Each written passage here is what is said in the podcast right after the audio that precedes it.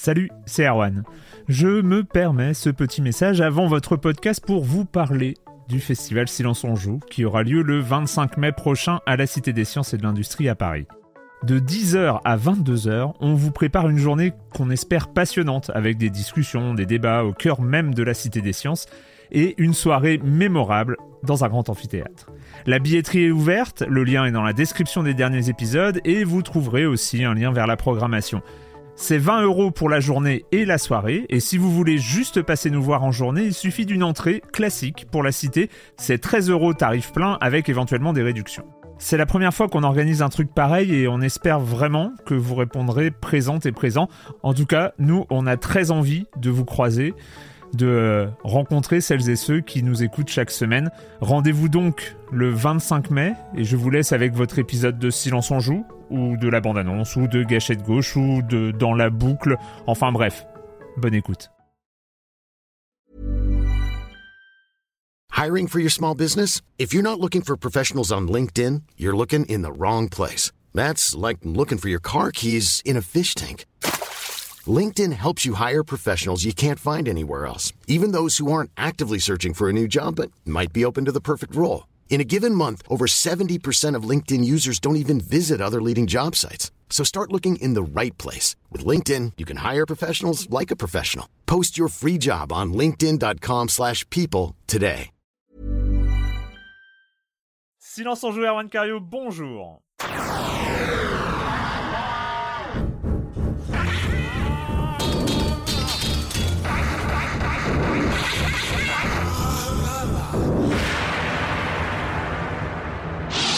Au programme de ce deuxième épisode de la de la, de la 14e saison de Silence on joue, un programme toujours chargé parce qu'on a du rattrapage à faire, mais sans doute, enfin on va espérer, moins chargé que la semaine dernière parce que l'émission était beaucoup trop longue. Peut-être pas pour vous, mais pour moi, à monter, c'était un cauchemar. Donc on va essayer de se limiter. Euh, mais, mais, mais, mais quand même, il faut rattraper des choses. Donc on va parler de Super Mario 3D All-Star, de Star Wars Squadron, euh, de Hades, évidemment, de Deadly Premonition 2, parce qu'il va falloir un jour y passer. Évidemment, hein, évidemment aussi. Il y, a, y, a, un jour où il faudra parler de Deadly Premonition 2, et c'est aujourd'hui. Et on terminera par euh, Mafia Definitive Edition, donc la version 2020 d'un jeu de 2002.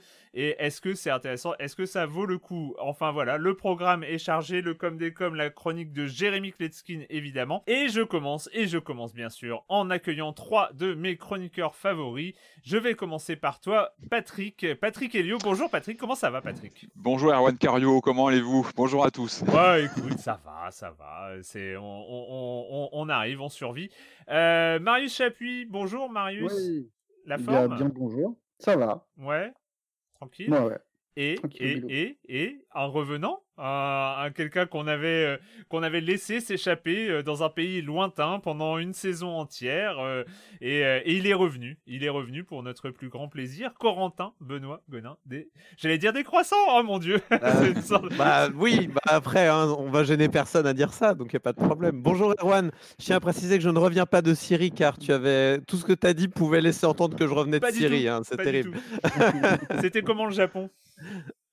Bah, C'était bien, j'ai passé une année alors un peu étonnante parce que forcément le contexte Ouais. du, du corona euh, a un petit peu tout bouleversé en milieu de, de, de- de voyage, mais oui, non, c'était très bien. J'ai passé un séjour touristique et linguistique passionnant euh, où j'ai pu voir beaucoup, euh, beaucoup de Japon, plus que je n'en ai jamais vu, et j'ai pu voilà, un peu approfondir mes connaissances de la langue, et c'est vrai que c'était une envie que j'avais, donc très content. Et c'était, euh, ça correspondait à, bon, mis à part euh, l'aspect Covid, ça correspondait à tes attentes, à ce que tu avais préparé, parce que ça faisait, tu avais passé quand même un an entier à préparer cette année-là. Enfin, c'était, euh, c'était quand même. Un an, quatre ans, Quatre ans, pardon, quatre- pardon. Ça fait quatre ans que je préparais ce voyage. Non, non, oui, euh, au-delà de toutes les espérances. Avez-vous, messieurs, déjà euh, visité un Japon vide de touristes? Parce que moi, je l'ai fait, bah, c'est pas mal du tout. Alors, Voilà. pas visité le Japon du tout, moi, mais euh, effectivement. Non, c'était. Ça euh, change en quoi fait, alors concrètement? Du coup, Bah, t'as t'as- moins de flux de, de, de, de, de- de gens dans les rues, euh, Tokyo En- et compagnie? En fait, habituellement, il y a un énorme contingent de, touristes qui viennent de Chine et qui, euh, donc là, ne, ne- ne- n'avaient plus accès en fait au Japon, ce qui fait qu'il y avait vraiment, vraiment beaucoup, beaucoup moins de monde euh, dans tous les lieux touristiques. C'était, c'était, j'ai, j'ai vraiment eu une chance euh, très grande de pouvoir avoir, avoir pu vivre ça, quoi. Et, et, et j'osais pas trop en parler sur les réseaux sociaux parce que pendant ce temps-là, la France était confinée. Je voulais pas trop la ramener en mode salut les losers. alors, on est confiné. moi, ça va. je visite Hiroshima, enfin plutôt Nagasaki. Mais non, c'était vraiment chouette. Tu as eu cette décence de nous épargner ce genre de message un petit peu cavalier, quoi. Je préférais ne pas me faire trop Merci à toi. merci a posteriori, merci. De rien. Mais voilà, je le dis, c'était vraiment, c'était vraiment chouette. Je, je suis très très content d'avoir passé cette année au Japon. Et eh ben en tout cas, c'est un vrai plaisir de te retrouver. C'est cool. Ben, euh, c'est partagé. je suis content de revenir aussi. welcome back. Welcome back. Euh, Patrick, on va commencer avec toi. Donc évidemment, on n'a plus euh, toutes les news de, de l'été à rattraper, mais il y a. Allez, on va essayer de faire vite. J'ai une bonne et une mauvaise nouvelle. On commence par la mauvaise, hein, histoire de se débarrasser. Alors la mauvaise, elle est tombée ces derniers jours. Euh, via, le, bah, via le fameux Jason Schreier, qui maintenant travaille mmh. chez Bloomberg, le fameux journaliste, auteur qui, qui a toujours le nez bien, bien euh, à de ce qui se passe dans les boîtes. Et c'est, je crois que c'est lui qui a, sorti l'info de la, bah, malheureusement, de la fermeture prochaine de la division France de Blizzard, qui est installée à, Versailles, qui emploie quand même 285 personnes, je crois, au dernier chiffre que j'ai vu passer. Alors, cette division, elle, avait plusieurs activités. Elle n'était pas dans le, dans le développement de jeux, mais elle s'occupait bah, de l'édition, du marketing, de la communication, de la traduction des jeux. Ça, c'est un pan euh, très important. Et puis aussi, aussi, très important aussi quand on parle de jeux connectés, de jeux, de jeux multijoueurs, de l'animation des communautés euh, sur Internet. Donc tout ça, c'était toute une partie qui était travaillée euh, en France. cette division, je crois qu'elle avait été inaugurée, si je dis pas de bêtises, en 2004. Donc c'était vraiment l'âge mmh. d'or de Blizzard quand World of Warcraft commençait à, se lancer. on se rappelle des débuts de assez, euh, euh, flamboyant de World of Warcraft. Donc voilà, Mauvaise nouvelle de ces derniers jours. Euh, bon, évidemment, tout ça est un processus qui se lance. Il va y avoir des, négociations sur les emplois. A priori, comment ça va se, rééquilibrer. Il y avait appris, d'après ce que j'ai pu lire, il y avait des pistes à la filiale anglaise qui devrait rapatrier en gros l'activité européenne, mais les circonstances actuelles, hein, pandémie, euh, voilà, pas mal de choses font que c'est plutôt compromis. Donc, euh, affaire à suivre, évidemment, même si ça fait pas forcément partie des meilleures nouvelles du moment. Mmh. C'était un petit peu un bastion de, Blizzard qui était, donc, qui était installé à Versailles. Voilà, la mauvaise nouvelle. Une, partie des gens qui étaient concernés à l'époque, euh, quand ça avait commencé à bien gronder, euh, étaient déjà partis entre-temps, euh, voyant que de toute façon, ça, commençait à mal se terminer. Ouais. L'horizon n'était pas forcément super serein, mais disons que là, le, voilà, les choses se matérialisent malheureusement. Donc, affaire à suivre. On va suivre ce tout qui ça. Passe, Ce qui passe pas aussi, c'est que ça, ça, arrive en période de, de profit pour l'entreprise. quoi. Pour Activision, on en avait parlé il y a quelques mois. Hein, euh, c'est pas la première Ils font 1,6 milliard et 1,3 milliard de, de bénéfices en deux ans. Et ils coupent, ils tranchent. Euh. C'était début 2019, je mmh crois qu'ils avaient annoncé qu'ils tranchaient dans le, c'était quelque chose comme 9 ou 8% des, effectifs. Oui, oui, il y avait un chiffre assez. Même des trucs super violents. Et, oh, ouais, tout en augmentant les, les, parts des actionnaires, en, augmentant Robert Kotick. je crois que c'était n'importe quoi, c'était horrible. On a du mal à comprendre à notre petit niveau la, mathématique de tout ça. Enfin, si, on la comprend, on la mmh. voit très bien, mais bon. Ah, on la voit très bien, la mathématique. Pas forcément pour. Mais oui, effectivement, c'est un nouvel épisode dans une logique chez Activision Blizzard qui, voilà, qui s'enchaîne comme ça depuis quelques mois. Bon, voilà. C'est pas forcément, c'est pas forcément la bonne nouvelle. Allez, j'enchaîne sur une nouvelle un petit peu plus joyeuse, un peu plus légère, on va dire. Je vous parle régulièrement de Mortal Kombat 11. Et oui, c'est un sujet sérieux. aussi. Il faut en parler de Mortal Kombat 11, qui marche très très bien.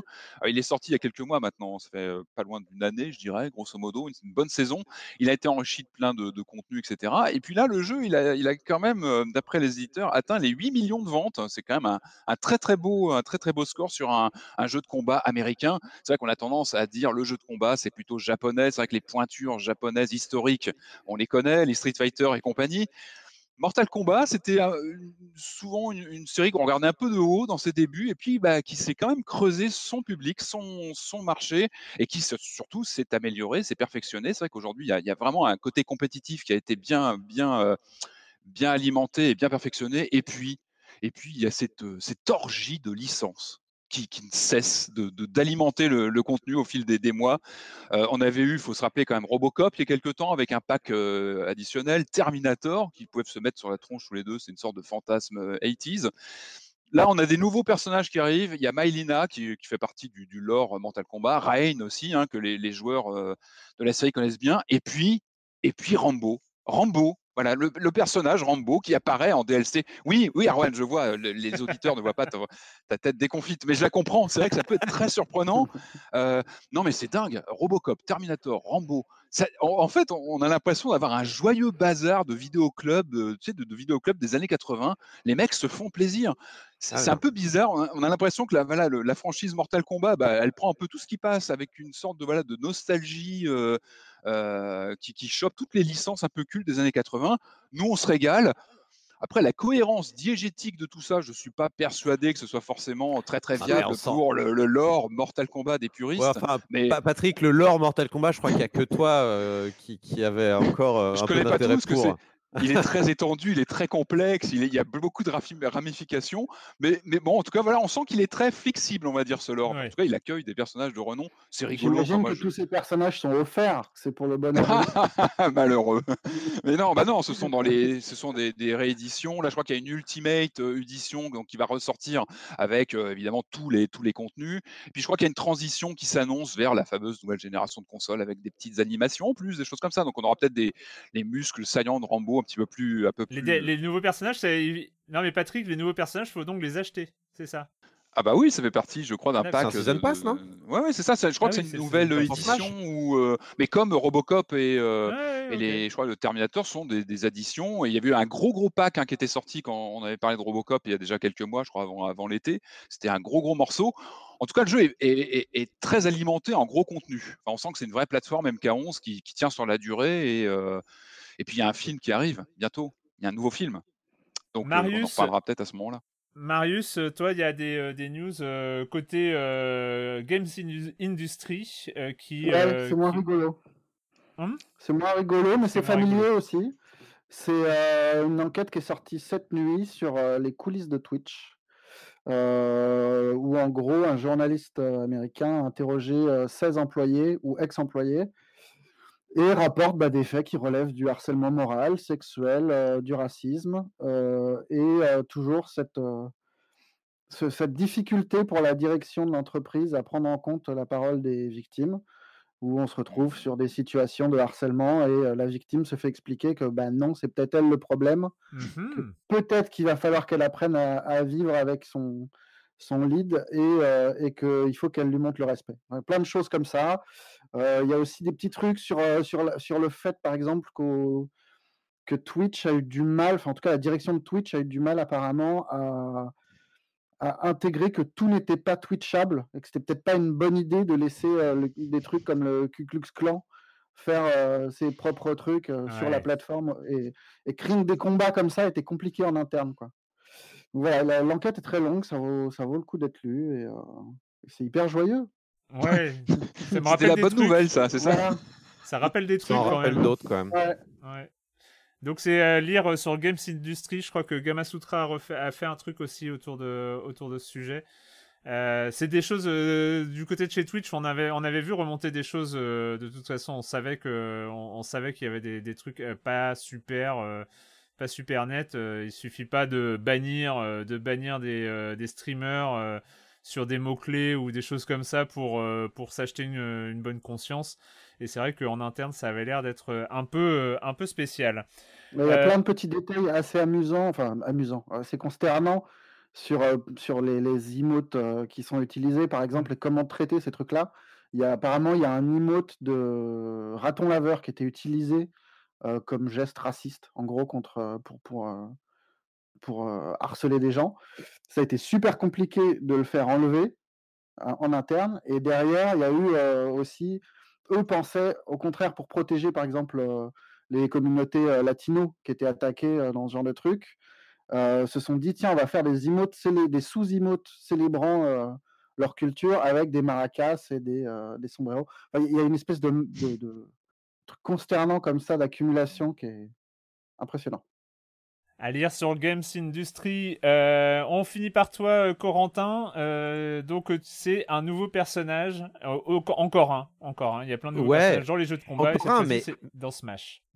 Mais quel personnage? On aurait pu mettre ça à la limite à, la suite de Patrick euh, pour son personnage de, MK11, mais là, donc c'est dans Super Smash Bros. Donc il continue d'égrener ces nouveaux personnages. On est dans le deuxième season pass et manifestement le dernier. En tout cas, c'est ce que laisse entendre euh, Sakurai, voire même, je crois qu'il l'a dit clairement. Et là, mais quel perso? Ils ont rajouté donc Steve, le, personnage euh, par défaut de Minecraft dans Super Smash Bros. en 2020 en France. non, mais c'est terrible. Donc les gens habituellement voilà disaient ça. C'était en fait, on disait ça, oui, ils vont rajouter Steve dans Minecraft, mais on disait ça sur le ton de la blague. C'est comme dire, ils vont rajouter Sangoku dans Super Smash Bros. C'est hallucinant.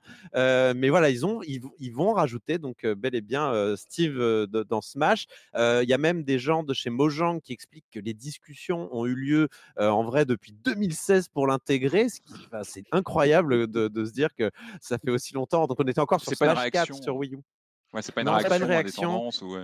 Il y a 35 personnes qui ont bossé pendant 4 ans sur le dossier. Quoi. y aura-t-il un euh, amiibo Est-ce qu'il y aura un amiibo à la clé? Ça, c'est la question. Normalement, oui. Tous les, tous les, euh, tous les combattants du ah premier pack de DLC ont eu le droit à leur amiibo, donc je, je, je pense qu'il devrait arriver. Euh, mais alors, ça a foutu le feu sur Internet. Tout le monde n'en revenait pas. au moment de la révélation, il y a Twitter qui a crash. On ne sait pas si c'est lié, mais il y en a qui se posent des questions. mais bon, à titre personnel, il y, y, a des gens qui, qui sont ultra salés, qui trouvent pas ça normal. Moi, je trouve ça ultra normal. Voilà, Minecraft, c'est c'est en, fonction de comment on compte, c'est le jeu le plus vendu de l'histoire du jeu mmh. vidéo, euh, avec plus de 200 millions de ventes. C'est un jeu ultra euh, populaire auprès des jeunes, ultra euh, culte. Je veux dire, Minecraft, on parlera dans 30 ans encore, j'en suis convaincu. Voilà, et complètement sa place dans Smash Bros, qui est aujourd'hui, encore une fois, un jeu qui célèbre le jeu vidéo dans, dans sa globalité, qui est une espèce de, de, grosse fiesta du jeu vidéo. Donc, pour moi, que le jeu de la décennie soit dans Smash, c'est normal. il sort le 14 octobre, il est inclus hein, dans le deuxième pack donc je crois qu'il y a 25 euros, quelque chose comme ça, où il y a 6 personnages dedans. Et il reste encore 4 combattants à révéler. On va voir si d'autres personnages Microsoft, c'est déjà le deuxième personnage Microsoft hein, à intégrer le, le, roster de Smash avec Banjo et Kazooie. Donc on va voir. on va voir si, d'autres, on va dire, sur les, les, moves de combat de Steve, c'est avec son épée ridicule et, et, voilà. Par, contre, il faut un, ouais, il faut, il faut un docteur, faut un doctorat en, en, ingénierie nucléaire pour le, contrôler ce personnage. Il a l'air ultra compliqué. On va voir comment ça se passe, mais genre en fonction de là où il récupère du matériel, en fonction des stages, il va avoir certains matériaux qui lui permettent de faire certains coups spéciaux, mais pas tous. Il faut qu'il ait du métal pour faire son petit chariot de la mine. Enfin, ça, a l'air incroyablement compliqué. Il arrive Il arrive le 14 octobre. Alors Corentin, toi, toi, tu suis très bien tout ça, visiblement, tu es, euh, un fan. Comment ça se passe dans les, justement dans les, dans les circuits euh, pro? Euh, les joueurs pro, quand un nouveau personnage comme ça arrive, il est mis en observation un petit moment, on le jauge, on... Ça dépend, mais par exemple, il y a eu un cas assez flagrant avec le, le, héros de Dragon Quest qui intégrait des mécaniques aléatoires et ça a beaucoup déplu en fait au mmh. niveau de la communauté des, des pro gamers. Et dans certains tournois il a été banni jusqu'à ce que les gens se rendent compte que finalement il n'était pas si méchant que ça. Et je crois que maintenant ça s'est calmé. Après là la communauté Smash elle est un peu en morceaux depuis des révélations de harcèlement sexuel il y a quelques mois. Mmh. donc là la communauté Smash elle parle plus beaucoup. À part quelques youtubeurs qui, qui, mmh. vont faire des réactions. Mais en fait en fait entre le Covid qui empêche toute manifestation physique ah bah le fait que Smash soit un jeu qui a un très mauvais mode en ligne, en fait, même s'il tente d'arranger les choses. là, la, communauté pro Smash, elle est un peu en hibernation. Calme. Mmh. D'accord. C'est bien le jeu vidéo. Hein. C'est un milieu, c'est bien. C'est un milieu cool, hein. Enfin, je sais pas, moi, on, est, on, est pas mal. On est pas mal. On est en, Vrai, en vrai, Erwan, comme je le disais, en tout cas pour ce match à l'époque, c'est entre guillemets une bonne nouvelle que ça sorte parce que c'était des omertas qui, ah, avaient lieu depuis longtemps. Avec... Partout, hein. Partout. Mmh, Il faut mmh. que ça sorte partout. Le problème, c'est que euh, partout, ça mmh. sort. Donc ça veut dire que partout, il y avait des choses. c'est ça qui est un peu, un peu terrifiant. Ça, ça c'est le côté mauvaise nouvelle, c'est clair. Voilà. Euh, c'est pas que ça sorte, hein, oui, que ce soit. non, que ça sorte, c'est bien. voilà. Euh, le com des com de la semaine dernière. Euh, alors, ça a été, voilà, il y a eu pas mal de débats sur autour des enquêtes, autour de, de, pas mal de choses. Je laisse ça à l'intérieur de ce forum. Vous pouvez aller voir les discussions. Et, et, aussi un gros débat sur Mario Kart en, en réalité augmentée. Hein. Il semblerait que ce soit un sujet de débat. mais, bref, je prends. Il y a Cytoplasme qui nous dit ça doit être la première fois que je finis un jeu avant que Silence en Joue n'en parle. There is no game est effectivement brillant, plein d'idées, d'intelligence et de nouvelles idées tout le temps. Le seul défaut, c'est qu'on a du mal à en parler sans spoiler. Donc je j'espère qu'on n'a pas trop dévoilé des détails euh, dans le jeu. On en a dévoilé un petit peu, mais pas grand chose par rapport à ce que propose euh, ce formidable There is no game Wrong Dimension. On ne peut que le conseiller évidemment. Et enfin, Yaourt qui dit euh, merci, un grand merci à Marius et aux autres aussi pour cette découverte de My Exercise. Jeu parfait quand on a un bébé qui dort dans un bras. Bien, what the fuck, mais pas assez, je dirais, car j'ai atteint tous les achievements, autres que finir N série, à ma cinquième partie et je n'ai donc plus de petits easter eggs à trouver a priori. Ne reste que le plaisir, sur surintellectualisé par Marius, de se frotter la tête par, sur un toutou placide et c'est déjà pas mal. J'ai pas parlé de mal, hein, je crois. Hein? Si, si, t'as parlé de Roland Barthes. Si, tu as parlé de Roland Barthes. Désolé de te l'apprendre, Marius. tu as parlé de Roland Barthes. Il y a des, il y a des gens qui continuent l'exercice pour essayer de débloquer Roland Barthes. Hein, euh, Moi, je veux pas dire, mais bon. Euh, enfin, euh, donc Yaourt qui, qui termine par la longueur du podcast ne m'a pas dérangé. Il y avait beaucoup à traiter, mais prenez garde à ne pas devenir aussi long que ZQSD. On va faire gaffe. Alors là, je suis pas d'accord. Moi, je, veux que ZQSD fasse plus long. Le dernier, c'était deux heures. C'est très frustrant. mais, que ZQSD fasse... mais que ZQSD fasse 8 heures, c'est pas un problème. Oui, ZQSD, ils font. Ça me manque On les salue du, coup aussi, au passage, nos amis de ZQSD. Euh, donc euh, voilà, donc le com des com. Et c'est parti du coup euh, pour ils arrivent sur la Switch et ils arrivent tous d'un coup, alors dans des conditions un peu cheloues parce qu'ils vont repartir de la Switch, d'après ce que j'ai compris, au début de l'année 2021, mais on peut en profiter maintenant. C'est une sélection, en tout cas une grande sélection de euh, Super Mario en 3D avec Super Mario 3D All Star. Bye bye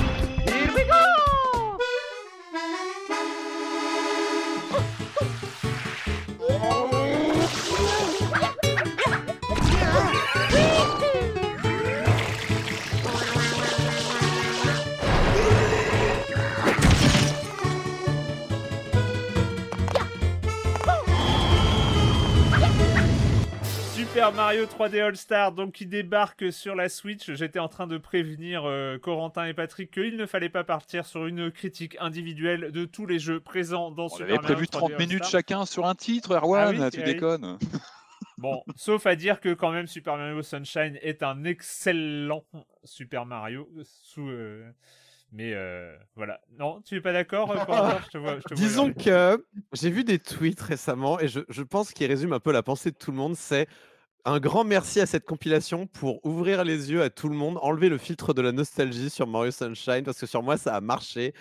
Je suis beaucoup moins magnanime envers Mario Sunshine ah aujourd'hui grâce à cette compilation. Ah ouais, ouais, ouais. ouais. ah, il m'a saoulé de ouf. Ah, ah il m'a saoulé de ouf. Aïe, aïe, aïe. Allez, vas-y, ça, ça a donné quoi cette compile pour toi, Corentin? Euh, donc voilà, c'est une compilation de trois grands jeux quand même. Hein, euh, enfin, trois grands jeux, trois en tout cas jeux qui ont marqué euh, leur époque. Donc Mario 64, Mario Sunshine et Mario Galaxy, est donc pour les 35 ans de Mario, et c'est vrai que ça fait écho en fait à cette, à cette compilation All Star qui existait déjà sur Super NES et qui regroupait quatre jeux en fait en 2D. Donc là, on a, on a trois jeux en 3D, donc on a Mario 64, Sunshine et Galaxy, chacun dans des configurations techniques un peu bizarres en ce qui me concerne. J'ai un peu déçu par ce qui est proposé, sauf pour Galaxy. Donc 64, Mario 64, donc il est en 60 FPS, 720p, mais en 4 tiers. Pourquoi en 4 tiers? C'est quand même super bizarre, sachant qu'aujourd'hui sur PC on peut avoir du 16.9 profondeur de champ infinie. Donc pourquoi ne pas avoir fait une version émulée un peu plus plus? Parce que là ça fait un peu cheapos quand même.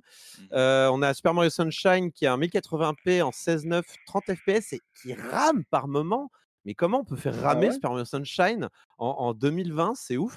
Et Mario Galaxy, qui celui qui s'en sort le mieux pour le coup, 1080, 60, 60 FPS 16.9 et pour le coup les, les textures rendent très bien encore aujourd'hui. Je trouve que c'est un jeu qui, qui, qui, a, bien vieilli malgré le fait qu'il soit sorti sur Wii. Le, choix des textures et de la direction artistique mmh. lui permettent de passer l'épreuve du temps assez bien.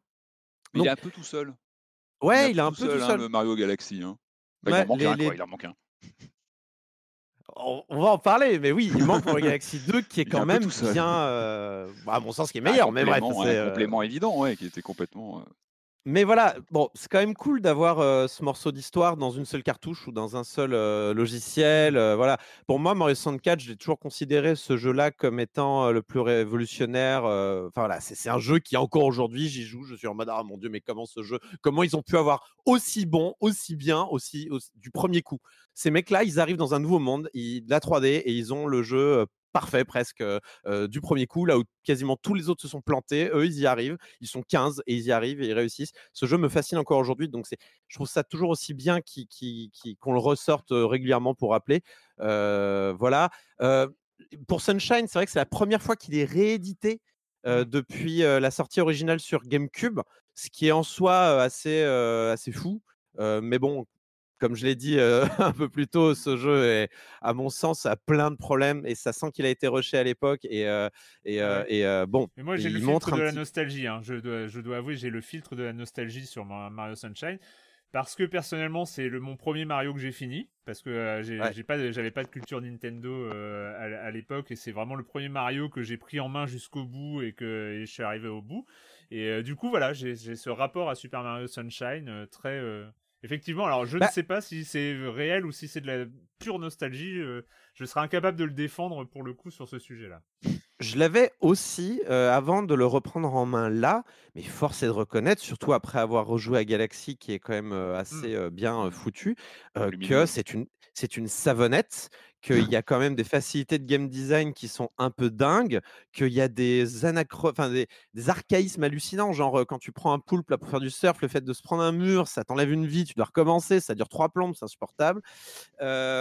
c'est, il y a, toutes les pièces bleues, c'est quand même un aveu de, on n'a pas eu le temps de finir le jeu, il a fallu qu'on qu'on complète un petit peu à l'eau. On a dû un peu couper à l'eau notre Mario Sunshine. Je suis d'accord avec. Il y a trois fois quand même le boss euh, euh, Poulpe euh, qui, qui, qui, revient. Tu dis, c'est bon, on connaît. T'as pas compris, c'est une figure de style, une récurrence. Il y, a plein de bonnes choses dans Mario Sunshine. Je pense quand même que ça reste un bon jeu et qui reste fun. Il sent bon les vacances. Je suis d'accord avec toi, Erwan. C'est un shot de nostalgie assez dingue. Mais quand même, c'est de loin le plus faible. quoi. C'est de loin le plus faible. Il n'y a pas de lézard. En plus, dans cette version, ils ont réussi à nous mettre des bugs d'émulation. Donc, c'est des ah, émulations. Il n'y a pas de problème. du mal. C'est des émulations. J'ai eu du mal avec la manette. J'ai trouvé que c'était pas du tout spontané la prise en main. Alors je pense que c'est le remappage avec le, Moi je joue à la Switch Pro, à la manette Switch Pro. J'ai eu un mal de chien que Sunshine. J'ai trouvé que c'était pas du tout. Euh, pour moi, un, jeu Mario, tu dois jamais regarder ta manette. Ta manette, tu mmh. l'oublies. Tu es dans ton jeu et tu, tu dois jamais penser à la manette. Et là, j'ai pas arrêté de galérer sur les premières heures. sur la prise en main. Et je pense que bon, il y a peut-être un truc de remappage. Peut-être que voilà, je pense qu'ils ont fait le strict minimum. Bah, euh, mais quel objet quand même, quel, objet cette compile Il hein? faut, un peu resituer quand même l'annonce de, ce que c'est, comment elle a été annoncée dans, dans, ce Nintendo Direct avec ce, c'est la je crois que c'est une première hein, qu'un éditeur comme Nintendo, qui est comme un gros éditeur, qui, qui, nous annonce qu'une compilation de jeux qui ont 30 ou 25 ans vont être republiés de façon en, temps limité jusqu'en ne seront disponibles que jusqu'en fin mars 2021. 31 mars une disponibilité limitée de ROM de jeux qui ont quand même 20 ou 30 ans, euh, une, une parution physique, pareil, tirage limité, attention, réservé là. Euh, c'est Nintendo. On ne parle pas de Limited Run Games ou de gens comme ça, de, petits pressages. On parle de Nintendo qui met la pression pour dire vite précommander la, la cartouche. Et je me sens sale parce que je l'ai fait. Je me sens sale parce que j'étais le premier à le faire, à précommander la compile parce que je me suis dit, il la faut, il me faut, il faut Mario 64, etc. Mais en tout cas, c'est c'est nouveau chez Nintendo. Je n'ai pas le souvenir de, de tirages comme ça. Il y avait eu une, compilation pour les 25 ans. La boîte. Ouais, même les 30 ans, oui, bien sûr. sur, Wii. sur, Wii. etc. Mais, mais on sentait que c'était un, un, produit qui était voilà, avec une finition particulière. Là, on est sur une boîte, un jeu en boîte sans aucune aspérité, sans aucun, aucune valeur ajoutée. Et puis, on arrive sur le je vais te dire, juste pour revenir sur le, All-Star de la Wii, il y avait le même genre de problème parce que tu avais sorti la compile en 30, en 30 FPS, ce qui avait saoulé tout le monde. pourquoi vous le sortez en 30 FPS, bande d'idiots? Et c'est un peu les mêmes problèmes qu'on a sur cette compile en fait. Donc bah, pour moi, en fait, on est juste dans la continuité des problèmes de la compile. Ouais, mais rappelle-toi, tu avais un bel emballage, tu avais un petit artbook mignon, tu avais, ah avais l'OST en CD, tu avais, avais, des petits trucs qui te faisaient plaisir. Là, on est vraiment sur, sur, une boîte vide et surtout, alors au niveau édito, parce qu'on parle de jeux moi, Mario 64, c'est un de mes jeux, c'est un de mes chocs de jeux vidéo. Euh, moi, j'ai fait, j'ai interviewé bon nombre de, développeurs. Combien de fois on m'a dit Mario 64 c'était un choc, c'était une révélation, c'est le jeu qui m'a donné envie de faire de la 3D ou de faire des mondes, etc. C'est un jeu, c'est un, un, monument Mario 64. Euh, et on a zéro contenu éditorial dans cette compile. Alors si, on a des, on a des tracklists de musique, on a les musiques. ouais, service minimum de ouf hein, quand même. Hein. Et, moi, le hasard, moi, le hasard a voulu que je me suis lancé au même moment sur la compile Samurai Shodown Neo Geo Collection. Alors c'est édité par euh, SNK et Epic Love Games. C'est une compile, alors mais qui fait un boulot de ouf à côté. On a 5-6 jeux, on a un jeu inédit, on a des, vidéos d'interviews euh, dans tous les sens, des artworks à euh, pu savoir qu'en faire. En fait, ça se rapproche de ce qu'avait fait Disney. Je ne sais pas si vous vous rappelez la, la compile mmh. Disney, bien sûr, Aladdin, Roi mmh. Lion, avec des interviews de Perry, etc. Bref, je résume. La compile Mario, on aurait pu avoir des contenus éditoriaux de fou, euh, des interviews, euh, des artworks. Moi, j'ai envie d'en savoir plus sur la, réalisation de la fabrication de Mario 64. Tu, tu disais, Corentin, petite équipe. Euh, des conditions de développement euh, assez particulières euh, qui ont été aussi pensées avec l'Ultra 64 ou la Nintendo 64. On sait qu'il y a des prototypes de Mario 64 qui existent, qui ont été montrés sur le, mmh sur le salon au Japon à l'époque, une version un peu alternative. Il y avait, il y a, enfin, voilà, mmh il y a des coffres. J'imagine que Nintendo chez eux, d'avoir des coffres de, perles. Et ça, ça aurait mérité, c'est vrai, une, un, tirage un peu exclusif et, et là on aurait pu comprendre que ces, ces versions aient une durée limitée sur le de vie sur, le, marché. Là, on sent que c'est vraiment le feu d'artifice pour en mettre plein la vue et vite jetez-vous sur les précaux. Et je l'ai fait. Donc ça a bien marché. Mais c'est. Voilà, je trouve que le procédé est, assez bizarre. Tu parlais, c'est vrai, de All Star de 93 sur Super NES, mais on était sur un cas de figure quand même différent. C'est-à-dire qu'on avait une relecture des classiques NES c'était des, remakes, en version 16 bits avec euh, relookage des visuels, euh, etc. On avait un titre inédit, on avait le Lost Levels, qui était le 2 japonais. C'était inédit en Europe, je crois, à l'époque. Donc c'était. Oui, bien sûr. Bon sang, on avait, on avait un menu euh, super sympa avec le visuel, bah etc. Là, on est vraiment sur quelque chose de minimaliste. Après, comme tu disais, ce sont trois jeux, enfin trois jeux colossaux qui, rien que les gens eux-mêmes, sont une forme d'histoire du jeu vidéo, une, une histoire d'une forme de jeu vidéo. Euh, moi, Mario 64, je l'ai encore redécouvert pour la xème fois avec cette compile et je trouve qu'il est, pour moi, c'est le meilleur. Comme tu disais, tu disais Corentin, je suis d'accord, il y a une sorte d'élégance dans ce Mario 64. Il y a mmh une, je trouve que moi, c'est la, c'est celui où je trouve que, le que Mario s'éclate le plus avec la 3D. Peut-être parce que c'est la, il découvre la 3D, peut-être qu'on est derrière lui, derrière son épaule. Je trouve qu'il y a un truc il, y a une, il, y a, il est un peu funambule. Il y a, un, il y a un côté Harold Lloyd aussi dans les séquences. Dans... Ce jeu est incroyable. Il est incroyable. Et, Vas-y. Qu'est-ce que, vous Qu'est-ce que vous conseilleriez à quelqu'un qui a arrêté Mario à, Mario 64, justement? Euh, comme, comme jeu après, tu veux dire? Ouais, est-ce qu'il faut prendre cette compile ou est-ce qu'il faut aller ailleurs? Bah, Galaxy, bah, tu, bah, après, tu pars, euh, tu pars sur Odyssey quand même, mais bah oui, Odyssey, oui, c'est ça. Hein. J'aurais tendance à dire, bon, bah, tu passes sur l'évolution. Euh... Après, Galaxy, il est quand même bien. Hein. Galaxy, ah, Galaxy est, très bon. En fait, il y aurait Galaxy. Il y aurait Galaxy 2 dans cette compile. Je t'aurais dit fil sur la compile. Ah, Galaxy 2 est un tel triomphe euh, à titre personnel de level design. Et je comprends pas pourquoi ils l'ont pas mis. Il y en a, il y, en a certains, il y en a certains qui estiment que c'est parce que Galaxy 2 a eu une, une, une, gestation très compliquée avec une équipe de développement qui sortait du 1 et, et Miyamoto qui voulait. Mais, je sais, mais, on veut le jeu quoi. certains, certains estiment que c'est peut-être parce que le jeu est un peu tabou au sein même de Nintendo qu'ils n'ont pas mis le 2. et comme tu dis, on s'en fout. Mais on s'en fout. ça s'appelle All, Stars, on, les veut tous. En plus, il y a eu des grosses rumeurs. Vous avez dû suivre au moment de lancement. Certains disaient ouais, ça va être un DLC, ça va être intégré après. Et ben non, non, pas du tout. Mais même la version 64, hein, le Mario 64, je sais que ça fait un peu râler les, les, les fans de speedruns. Qui, oui, parce que, c'est la version Shindo. Exactement, la version Shindo. moi, je suis pas Moi, je suis pas un speedrunner du tout, c'est pas mon truc, mais je comprends a priori que les, les joueurs qui, qui, sont passionnés par ça râlent parce que c'est pas la version qui autorise le saut bizarre et tout ça.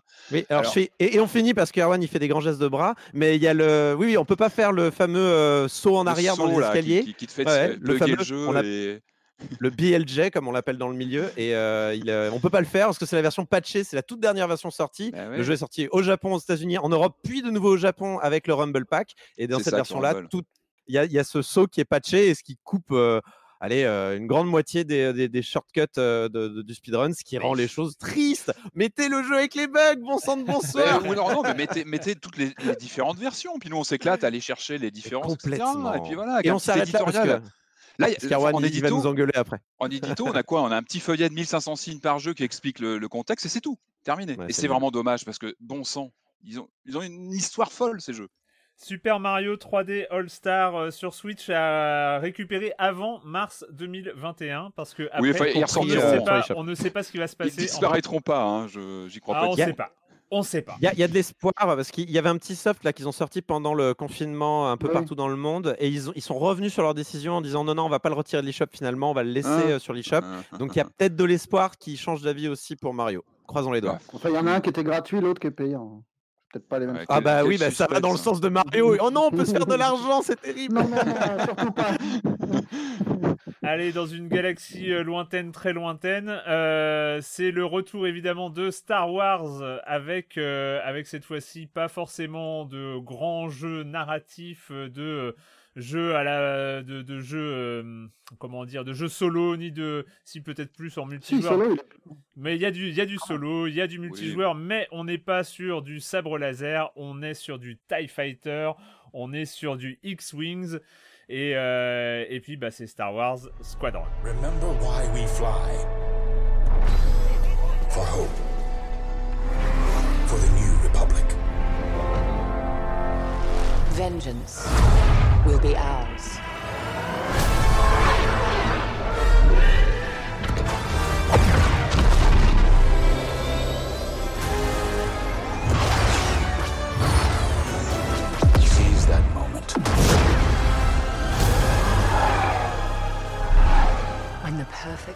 Si il y a des, euh, des choses un peu euh, emblématiques de Star Wars, il y a évidemment le sabre laser, les Jedi, mais quand même, mais quand même, les X-Wing, les A-Wing, les B-Wing, les TIE Fighters, les euh, chasseurs, les, les grands combats, les étoiles de la mort, les destroyers, les les croiseurs impériaux. Et tout ça, c'est quand même, c'est quand même quelque chose de, de, de, très très emblématique aussi.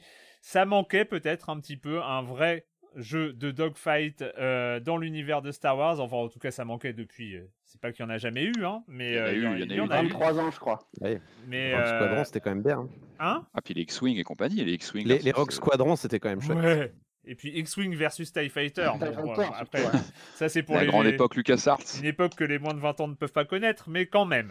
On euh... achetait des grosses manettes là pour jouer. Enfin, une autre époque. en, tout cas, euh, ce Star Wars Squadron était attendu au tournant. Marius, toi, tu trépignais un peu et t'as pas forcément été déçu. Qu'est-ce que tu Ah non, j'ai pas été déçu une seconde. Euh, le jeu, bah, c'est exactement la promesse euh, qui qui nous offrait, c'est du dogfight. Donc, on est, il y a, vraiment qu'une vue cockpit. Il faut pas imaginer qu'on puisse se mettre euh, en troisième personne comme dans Rogue Squadron euh, à l'époque.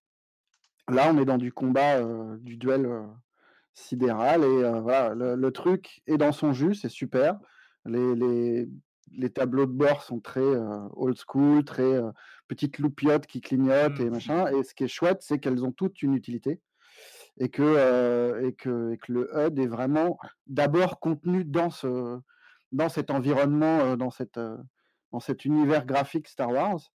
Et derrière, bah, écoute, le jeu, il est, il est formidable. Tu as, une campagne d'une quoi, une petite dizaine d'heures mmh. qui te permet de rentrer dans le truc, d'apprendre à manier chacun des vaisseaux des deux camps. En gros, tu as quatre, quatre modèles de vaisseaux qui sont à peu près similaires dans chaque camp qui sont différemment, enfin, qui sont pas, qui sont inégaux, on va dire. Il y a, mmh. des, des, vaisseaux un peu moins fun à jouer que d'autres, mais, mais le truc est, vraiment assez jouissif dans, dans, la façon de mettre en scène ce que tu as aimé dans la guerre des étoiles et dans les combats spatiaux, d'être à la fois facile à prendre en main parce qu'on n'est pas dans du élite où il faut prendre une heure pour apprendre à atterrir sans te cracher comme une merde, ou pour réussir à tirer tes canons parce que tu as désactivé ton troisième sous-menu et machin et que tu peux pas. Là, c'est quand même plus instinctif, même si le jeu est pas hyper arcade, quoi. Mmh il, faut, il faut, pour réussir un petit peu à évoluer, sans cesse jouer sur les, les, la, puissance moteur. Tu as trois potards qui sont importants, qui sont bah, la puissance de moteur, la puissance des, des, moteurs qui permet d'être d'être plus agile et plus maniable. les boucliers pour les X-Wing, enfin surtout pour, pour les rebelles, et, et, les canons étaient en fait en, sans cesse en train de redistribuer ton énergie d'un endroit vers l'autre, de vérifier aussi l'orientation de tes boucliers, parce que tu as un mode équilibré avant-arrière et un mode avant ou, euh, ou complètement arrière pour, pour, en fonction de ce que tu fais. Quoi. Et, et ce, ce truc-là fait que entre, entre ce que tu attends normalement, c'est-à-dire la poursuite de TIE Fighter, de l'attaque de croiseurs et compagnie, et enfin, entre ce, ce, ce grand spectre-là et, et, chaque geste que tu fais, tu es toujours en train de, de, de faire des mini-paris, des mini-choix qui font que c'est super fun tout le temps. Tu es tout le temps en train d'essayer de réfléchir à comment choper le mec, pourquoi, pourquoi là, il va falloir que je privilégie mes canons dans, dans, dans une demi-seconde parce que sinon, je, je, je, vais louper encore ma cible. Et c'est très, très fun, en fait. Patrick Ouais, je pense, je suis d'accord avec toi. Je trouve qu'ils ont vraiment trouvé un, un, vrai compromis entre accessibilité quand tu commences ta partie, et puis peu à peu, oui, un gameplay qui s'enrichit au fil de, bah, de, des campagnes que tu, que tu lances, de, de comment dire, des, des, des, séquences pour apprendre à piloter, etc. Et puis, au bout de quelques temps, tu te rends compte que tu as quand même pas mal de paramètres à gérer, mais ça s'est fait naturellement. Euh, moi, j'ai joué en VR et c'est bah, un pied euh, pas possible. quoi. C'est euh, Enfin, on y arrive. On y arrive. Rappelez-vous, on avait eu cette extension, ce DLC pour le premier Star Wars Battlefront pour PlayStation VR qui avait été une bonne baffe. Hein. Ça avait été, bah, c'était une révélation. Pour moi, Star Wars, ça a été créé pour la VR à terme. C'était vraiment l'idée. C'était fait pour ça. Et il y avait eu ce côté grisant de la découverte avec l'extension, donc ce DLC Battlefront qui durait une bonne demi-heure dans mon souvenir, mais qui en mettait plein la vue. Là, ça y est, on commence à quelque chose de plus costaud on avance, c'est-à-dire qu'on a un jeu qui est, comme tu disais, de plusieurs heures de, campagne, on a du multijoueur, euh, et puis, et puis je qu'en termes de réalisation, euh, moi, je l'ai, en fait, je l'ai commencé en, VR, où vraiment j'en avais pris euh, plein, la, plein la tronche. Quoi. il y a une vraie sensation. Il y a plein de petits trucs. Alors déjà, le gameplay, bon, bah, est très, très arcade finalement. C'est arcade dans, sa forme, malgré toutes ces petites subtilités qui viennent sur le, justement la gestion des ressources, etc. Euh, une fois dans l'appareil. Mais on a un feeling assez arcade. On se retourne dans tous les sens. Moi, j'étais bluffé donc sur PSVR, qui est quand même aujourd'hui qui commence un petit peu à dater sur une PS4 sur le rendu des matières, les matériaux dans le cockpit. Moi, je suis resté scotché à regarder les, voilà, l'usure. Tout est un peu abîmé. Euh, il y a ce côté science-fiction des années, des années 70 avec des, oui, des, des, des trucs électroniques qui, qui, qui, qui, qui font très rétro. En fait, on est sur de la, de la rétro-informatique. Mm. Et, euh, et, et, ça, en VR, c'est vrai que ça, ça, ça, prend une dimension assez folle. Et puis surtout en VR, on a ce côté euh, gunfight, euh, dogfight, dans, où on se retourne dans tous les sens. J'ai pas été du tout malade. Alors on en parlait un petit peu avant l'enregistrement. Je pense que ce jeu est est bien codé. Je pense que l'animation est fluide. On sait que ça, ça joue, vachement là-dessus sur le rapport à l'animation, parce qu'on se retourne pas mal. Hein. On est dans le cockpit, on peut complètement regarder dans tous les sens. Euh, quand on est en train de, de, poursuivre un Tie Fighter, on peut vraiment le voir se retourner devant nous, et puis on va le, suivre du regard avant de, de tourner le, le, braquet du, du, On peut lui faire des bras d'honneur. Oh salaud Non, on a des vraies sensations. Je trouve que vraiment les sensations sont assez impressionnantes. On a ce, ce rendu. Alors après, sur basculer en du coup en écran 2D, on perd en immersion, mais le, jeu gagne par contre en, rendu visuel. C'est beaucoup plus fin sur un écran classique. Les décors sont plus fins. C'est qu'on perd un peu. On a une dégradation euh, assez naturelle hein, quand on est en VR. Mais j'ai envie de dire, si vous avez un casque, euh, que vous êtes féru de Star Wars, bah, allez-y. Enfin, c'est vraiment, ah c'est, un c'est vraiment un bonheur. Moi, j'ai fait le chemin inverse. J'ai fait la moitié de la campagne en normal avant de mettre le casque et de la refaire avec le casque. Et c'est non seulement plus facile, mais c'est en gros, tu te rajoutes un sens en plus. quoi. C'est complètement stupéfiant de, de, voir à quel point ça change ta perception du jeu. Mmh mmh Parce que quand tu, quand tu fais du Razmot le long d'un croiseur impérial ou un truc comme ça, tu as vraiment un truc très très bête de, de, mais de, physique. de gosse, quoi. Enfin, de physique, de, de ressenti. Matériellement dans le jeu, quoi. Et en fait, tu vois mieux, je trouve que tu as, un meilleur regard sur, en VR, sur tes, même sur tes collègues qui, qui volent à côté de toi. Tu, tu les sens vraiment physiquement à côté. Tu as une perception de l'environnement qui est vachement plus fine. Ah, tu, sais, beaucoup tu comprends beaucoup mieux les mouvements de l'ennemi. Complètement. c'est vraiment bluffant pour ça je trouve qu'ils ont un peu pioché, c'est plutôt malin. Il y a un peu de Star Fox là-dedans, je trouve, justement dans, les séquences action. Il y a du Wing Commander dans le côté narratif. Même dans du, moi j'ai pensé à Wings, le fameux Wings de CinemaWare, où il y avait pareil une conduite très facile, et puis en même temps qu'il fallait apprendre à maîtriser. Donc je trouve qu'ils ont vraiment assimilé euh, ce côté, euh, ouais, euh, simple mais qui s'enrichit au fil du jeu et qui fait voilà, qu'on a une vraie, une vraie même technique en, jouant. Et puis la VR, moi-même, même les cutscenes, en fait, je sais pas si tu as ressenti ça, Marius, quand tu es en, en VR plein écran quand tu es dans ton cockpit, cockpit. Et dès qu'on passe en scène cinématique, hop, tu, tu te retrouves. Ah bah tu perds, ouais, mais tu te retrouves dans une salle de cinéma. Tu as l'impression d'être devant le, cadre d'une salle de cinéma. Et là, c'est waouh, c'est fou. Il y a vraiment un côté rêve qui s'accomplit manette en main. Je pense qu'on est sur un projet de taille moyenne. Il est vendu une quarantaine d'euros. On est sur mi, mi solo, mi multi. J'espère qu'ils vont continuer. Je pense qu'il y, y, a vraiment de quoi creuser, peut-être même quelque chose de plus sophistiqué comme X-Wings, comme la grande époque des X-Wings du début des années 90 chez LucasArts, où vraiment ils avaient, mis, ils avaient mis plus la pression justement sur le côté simulation, gestion, etc. En tout cas, il y a un boulevard. Et, Après, c'est pas vendu du tout comme un jeu service. Hein. Là, tu as tout dans la boîte. a priori, tu pas de. Non, mais le prix est très cohérent. Enfin, je veux dire. annoncé de tu vois, t'as pas un season pass, quoi. Oui, oui, non, mais je pense que voilà, le prix est très cohérent pour voilà, une expérience. Oui, mais est-ce qu'il y a Steve de Minecraft? Parce que moi, je suis très intéressé de savoir s'il y a Steve de Minecraft. L'horreur, t'imagines? Non, mais t'as plein de petits clins d'œil, t'as plein de petits clins d'œil à ce qui se passe dans Star Wars. T'as plein, enfin voilà, quand tu quand Après, tu un peu cet univers, si tu parles de la narration et tout, c'est quand même très pauvre. Hein. Ouais, ouais, le côté point and click. Il y a un petit côté point and click du pauvre quand tu es dans le dans les dans la base. Tout est fait pour la VR où t'as pas ton personnage se déplace pas. Il est téléporté d'un endroit à un autre. Et les dialogues, enfin, c'est quand même, on est, on est un peu chez les débilos. Hein. Ouais, c'est un peu dommage. c'est des personnages qui te débitent des, des, histoires dont tu te fous à moitié. Euh, ouais, puis t'as pas d'interaction. On essaye de te faire comprendre que l'Empire, c'est des méchants, mais qu'il y en a des bons, mais que quand même. Euh, enfin, c'est pas. Ah, tu les incarnes en plus. Il y a ce jeu aussi avec les deux camps, tu incarnes sur la campagne. Est-ce qu'il y a le sempiternel euh, Est-ce qu'il y a le sempiternel introduction? Ah, vous êtes le nouveau pilote. Oui, je vais te montrer. Euh, je crois, oui. oui, oui, t'as ça. Oui, oui. t'es à la scène. C'est normal. Non, mais c'est bien.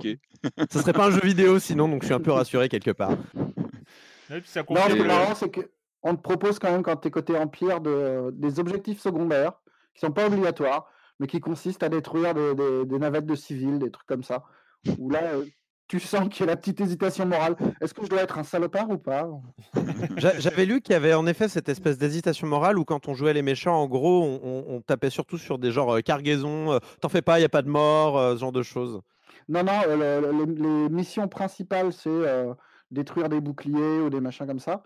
Et as des, au milieu des missions, tu as des objectifs qui sont secondaires, qui sont pas obligatoires, où là, effectivement, c'est Oh, il y a une corvette de un, transporteur de civils qui est en train de se barrer, ce serait quand même bien de. Donc tu vas, hein, après, voilà. bonne ambiance, quoi. À la bonne franquette, quoi. Si t'as le temps.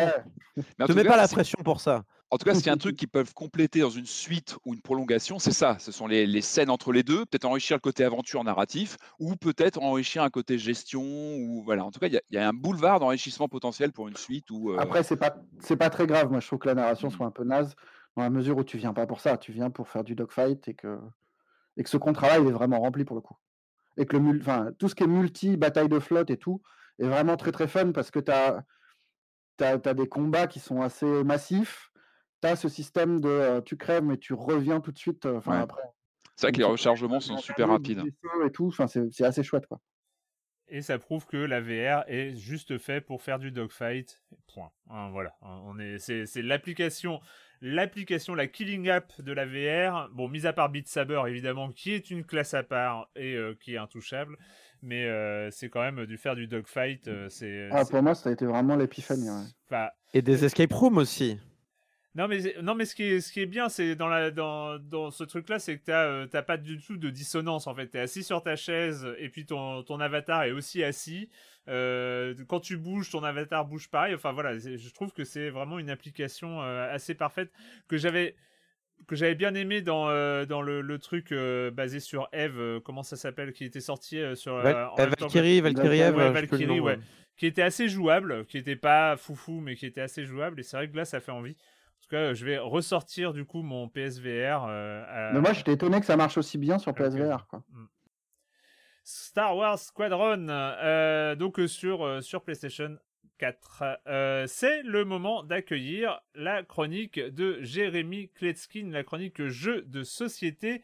Salut Jérémy Salut Erwan, alors je ne sais plus si c'était dans les forums ou ici que je m'étais engagé à ne plus trop quand même abuser de ces chroniques sur des jeux introuvables, ésotériques, euh, japonais. Mais bon, il y a des fois comme aujourd'hui, il y a des jeux dont j'ai vraiment envie de vous parler. Bon là c'est un éditeur américain, euh, les jeux étaient complètement abstraits, euh, les règles sont en anglais mais facilement trouvables en français. Et puis là je le vois en stock sur Amazon pour 48 euros, donc go, go. Sa catégorie c'est simple, les jeux abstraits en bois pour deux joueurs. Voilà, vous connaissez. Le jeu s'appelle Shobu, S-H-O-B-U, alors oui, consonance japonaise, il y a des lettres en japonais sur la boîte, mais les auteurs et le jeu ne sont pas japonais, je vous l'assure. Dans la boîte, il y a quatre morceaux de bois et puis des galets, des galets noirs et des galets blancs. Et puis aussi une petite corde qui sert pas à grand chose, hein, c'est juste pour marquer un peu une séparation, mais c'est pas, c'est juste pour faire joli. Les plateaux de bois sont des grilles carrées de 4 par 4, il y en a deux qui sont un peu plus foncés, plus noircis. C'est le territoire des pions noirs et deux autres qui sont couleur bois naturel, le territoire des pions blancs. Ce jeu est hallucinant de simplicité et d'ingéniosité. Au début de la partie, les pions sont disposés sur la première ligne de chacune des quatre grilles, donc deux fois quatre galets sur les planches noires et deux fois quatre galets sur les planches blanche. Planche blanche, planche blanche, planche blanche. Qu'est-ce que vous me faites pas faire quand même hein? Le but du jeu étant d'éjecter les quatre galets de l'adversaire de l'une des planches, c'est-à-dire en les poussant, en les poussant à l'extérieur. Chacun son tour et là vous verrez c'est absolument génial. Les joueurs vont devoir déplacer orthogonalement ou diagonalement d'une ou deux cases l'un des galets sur leur propre territoire, donc une des deux grilles associées à leur couleur, puis répliquer avec un de leurs galets le même mouvement dans la même direction sur le même nombre de cases sur l'une des grilles euh, du territoire adverse. Le premier mouvement est dit passif et le second agressif. C'est-à-dire que sur votre propre territoire, vous ne pourrez pas pousser le galet d'un adversaire, vous aurez un certain nombre de degrés de liberté en fonction de l'évolution du jeu. Par contre, lors de la deuxième partie de votre tour, vous pouvez vous y donner à cœur joie et pousser les galets de l'adversaire, afin évidemment de les faire sortir de la grille et donc de vous rapprocher de la victoire. Sur mes dernières parties, mon fils m'a gagné 6 ou 7 fois d'affilée, donc on n'est pas tous égaux euh, face à ce type de jeu. Mais je voulais vraiment vous en parler et vous le recommander. La boîte est bien lourde, les matériaux sont bien nobles, vous pouvez même l'offrir en tant que décoration. Plus, euh, franchement,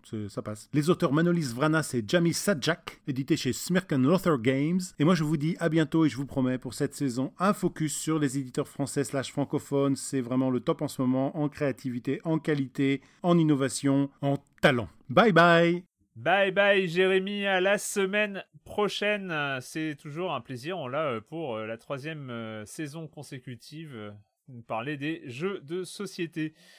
Alors oui, je regarde mon conducteur et c'est le moment. Et c'est le moment parce que là, je, suis tombé, euh, comme je suis rarement tombé dans, un jeu de manière inattendue comme ça. Euh, on connaissait ce studio, on connaissait bien ce studio, Super Giant Games, studio de San Francisco, pour euh, ces deux premiers jeux qui ont vraiment marqué les joueurs et les joueuses à leur époque, Bastion et Transistor.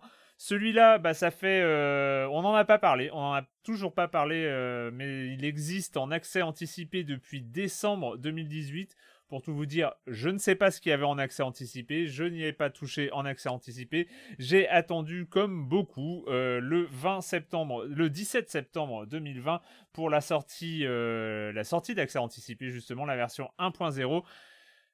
Et j'ai pas dit le nom, toujours, du jeu. Ça s'appelle Hades. Stupid boy. I told you nobody gets out of here.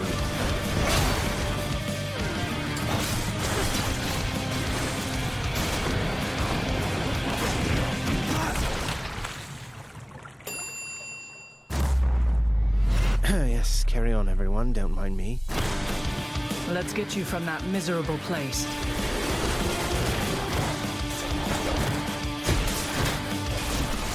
Hadès, donc on incarne Zagreus, Zagreus le prince des enfers, le fils de Hadès, du dieu des morts. Euh, donc on, commence euh, dans le royaume des morts. Et puis, et puis, ben, on aimerait bien, euh, on aimerait bien se balader, on aimerait bien aller voir ce qu'il y a ailleurs, si l'herbe est plus verte à la surface, par exemple.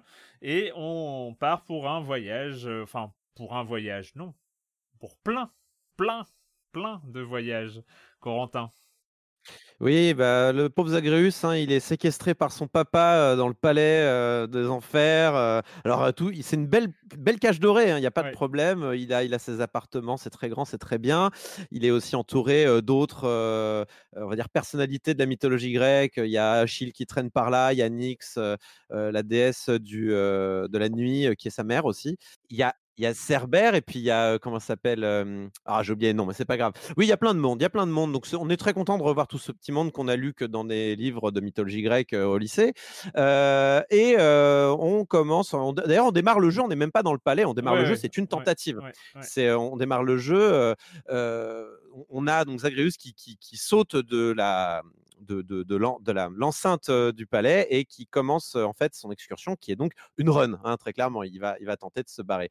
Alors, on est comme dans Transistor et Bastion dans un jeu en isométrique. donc, vous voyez hein, les, cases en diagonale comme ça, avec un gameplay bah, action RPG qu'on pourrait un peu assimiler à du Diablo. donc, on va, voilà, de, on, on, on, tape, beaucoup les monstres qui se mettent devant nous, puis des fois on change de bouton. Euh, mais en gros, ouais, c'est en fonction de l'arme qu'on va choisir, évidemment, le gameplay va, va varier. Et cette excursion, avec donc tous ces monstres qui vont se dresser devant nous, avec des boss qui vont se dresser devant nous, avec des, chemins qu'on va devoir choisir en fonction de la récompense. En fait, ah, de salle en salle, on va avancer jusqu'à arriver à la surface. on va avoir le choix entre deux portes systématiquement, et on va avoir en fait. Des fois, il y en a qu'une. Mais... Oui, tu as raison. Excuse-moi, pas systématiquement. Des fois même, il y a trois salles, ça peut arriver. mais on, par contre, systématiquement, c'est ça que je voulais dire, c'est qu'il y a le, il y a le, on a la récompense qu'on aura à l'issue cette salle, ce qui va permettre en fait de, choisir et de choisir en fait là où on veut aller. Par exemple, ah j'ai pas beaucoup de points de vie max, bah, je vais plutôt aller prendre cette porte qui va m'amener, voilà, qui va augmenter ma barre de vie. On va même savoir aussi s'il y a le mini boss ou si le boss arrive tout de suite, ce qui peut aussi parfois écourter, on va dire, une strate des enfers, puisqu'il y a différentes strates. Hein. Au début, on commence dans le tartare. Ensuite, alors j'ai oublié le nom de la deuxième strate, mais c'est un niveau de lave complètement fou. Mmh et puis après, on arrive à. Peut-être pas plus. Je vais... Ouais, à l'Elysée, mais je vais on va peut-être s'arrêter là au niveau des, révélations. Mais en gros, voilà, on change de strate à chaque fois, avec évidemment changement de, de bestiaire et d'environnement. Et puis on finit par mourir. enfin, d'abord, il y a quand même les dieux de l'Olympe qui nous aident, hein, il, faut, il faut le dire ça. Donc de temps en temps, une, une, orbe avec l'emblème d'un dieu va apparaître. donc par exemple un éclair pour Zeus, un verre de vin pour comment s'appelle? Dionysos. Mmh. Un, je ne sais pas, un, arc et une flèche pour Artémis, une aile pour Hermès, etc., etc. Exactement. on, a, tout l'Olympe qui, qui, se ramène pour aider leurs petits neveux ou cousins et qui nous disent Waouh, tu veux te barrer de l'enfer? Trop bien, je savais pas que j'avais un cousin, je suis trop content, vas-y, euh, voilà, euh, tiens, prends ça et essaie de t'échapper. Et en gros, c'est c'est, euh, ils vont te filer une amélioration sur une de tes stades d'attaque, sachant qu'il a plusieurs attaques, donc ça va être soit sur l'attaque, soit sur l'attaque spéciale, soit sur la course, donc plein, de, plein de possibilités. Et sachant que chaque bénédiction a en plus un niveau de, rareté ou de, de, de, une qualité, on va dire, qui peut varier en fonction de la chance. donc voilà il y a énormément, on va dire, d'améliorations de, possibles. Et chaque dieu, en fait, va avoir un petit peu sa spécialité. Donc, Poséidon va plutôt avoir euh, une caractéristique de repousser les ennemis. Artemis va plutôt avoir une, euh, capacité à augmenter les coups critiques. Euh, Dionysos, ça va être sur le poison et les points de vie. Euh, comment s'appelle? Athéna sur le renvoi de dégâts et sur la défense de manière générale. Enfin, ce genre de choses et les pièges aussi. voilà, donc chacun un petit peu sa spécificité et du coup, on va en fonction des, des dieux qu'on va sélectionner parce qu'encore une fois, on a le choix, on les voit avant de prendre les portes. Quel dieu va nous attendre derrière On va avoir, on va savoir vers quel build on se dirige. Et même parfois, certains dieux vont se tirer dans les pattes et vont nous, euh, par exemple, on, va prendre Artemis et on va prendre Dionysos. Puis ils s'aiment pas trop, alors euh, à un moment donné, il y a une porte, on va la prendre et puis en fait, c'est, euh, on va devoir choisir entre Artemis et Dionysos. Et en fait, si on prend Artemis, Dionysos va nous, va nous va nous mettre comment dire va nous mettre un handicap mmh. sur le prochain match soit en nous, nous balançant ouais, des nuages de fumée intoxiquée alors ça dépend du dieu et, du coup, bah, on peut avoir comme ça à, subir les rivalités des dieux, c'est assez rigolo, d'autant que les dieux ont des caractères bien trempés tous. mais voilà, donc au bout de, ça, il y a deux solutions possibles. Hein. Soit on arrive à s'échapper, soit on se fait péta par les monstres alentours ou les boss alentours. Et quand on se fait péta, bah, en vrai, c'est retour chez papa hein, qui manquera pas de se, foutre de notre gueule bien grassement. Alors, fiston, t'as encore raté, hein, trop nul. voilà, c'est un, peu, un peu rigolo aussi de voir les relations entre les personnages. Parce qu'il faut quand même signaler que ce jeu-là a une direction artistique assez incroyable. Je pense que c'est le point fort de ce jeu. Il n'y a pas que ça. C'est la direction. mais ouais, il y en a. Pour moi, c'est le point fort parce qu'on va ensuite on va on va s'écharper sur le, gameplay. Mais euh, le, le, le, point fort, à mon avis, qui est indiscutable, c'est la, la, direction artistique. Le jeu est beau, c'est, on va dire, un style comics avec des couleurs assez saturées, en même temps assez sombres parce que c'est l'enfer. ouais, on se croirait dans un comics avec un line très très gros, avec des ombres très appuyées, des personnages qui ont tous des gueules de comics. Là, on dirait qu'ils ont tous fait la guerre, ce genre de choses, où ils ont des expressions, voilà, un petit peu marquées, un peu presque exagérées, mais très rigolotes. Tout ça est appuyé sur un voice acting, mais ouf, mais on le savait déjà avec Bastion et mmh. les autres jeux de, Super Giant. Mais là, c'est encore mieux. Mais Mégère, mais la doubleuse de Mégère. La, respiration, elle est incroyable. la voix cassée de Mégère. Et, en fait, la, force, c'est cette alliance entre effectivement la DA qui est, qui est incroyable et pour un rogue, cette facilité, en tout cas ce choix qu'ils ont fait évidemment de, que ça ait lieu au royaume des morts.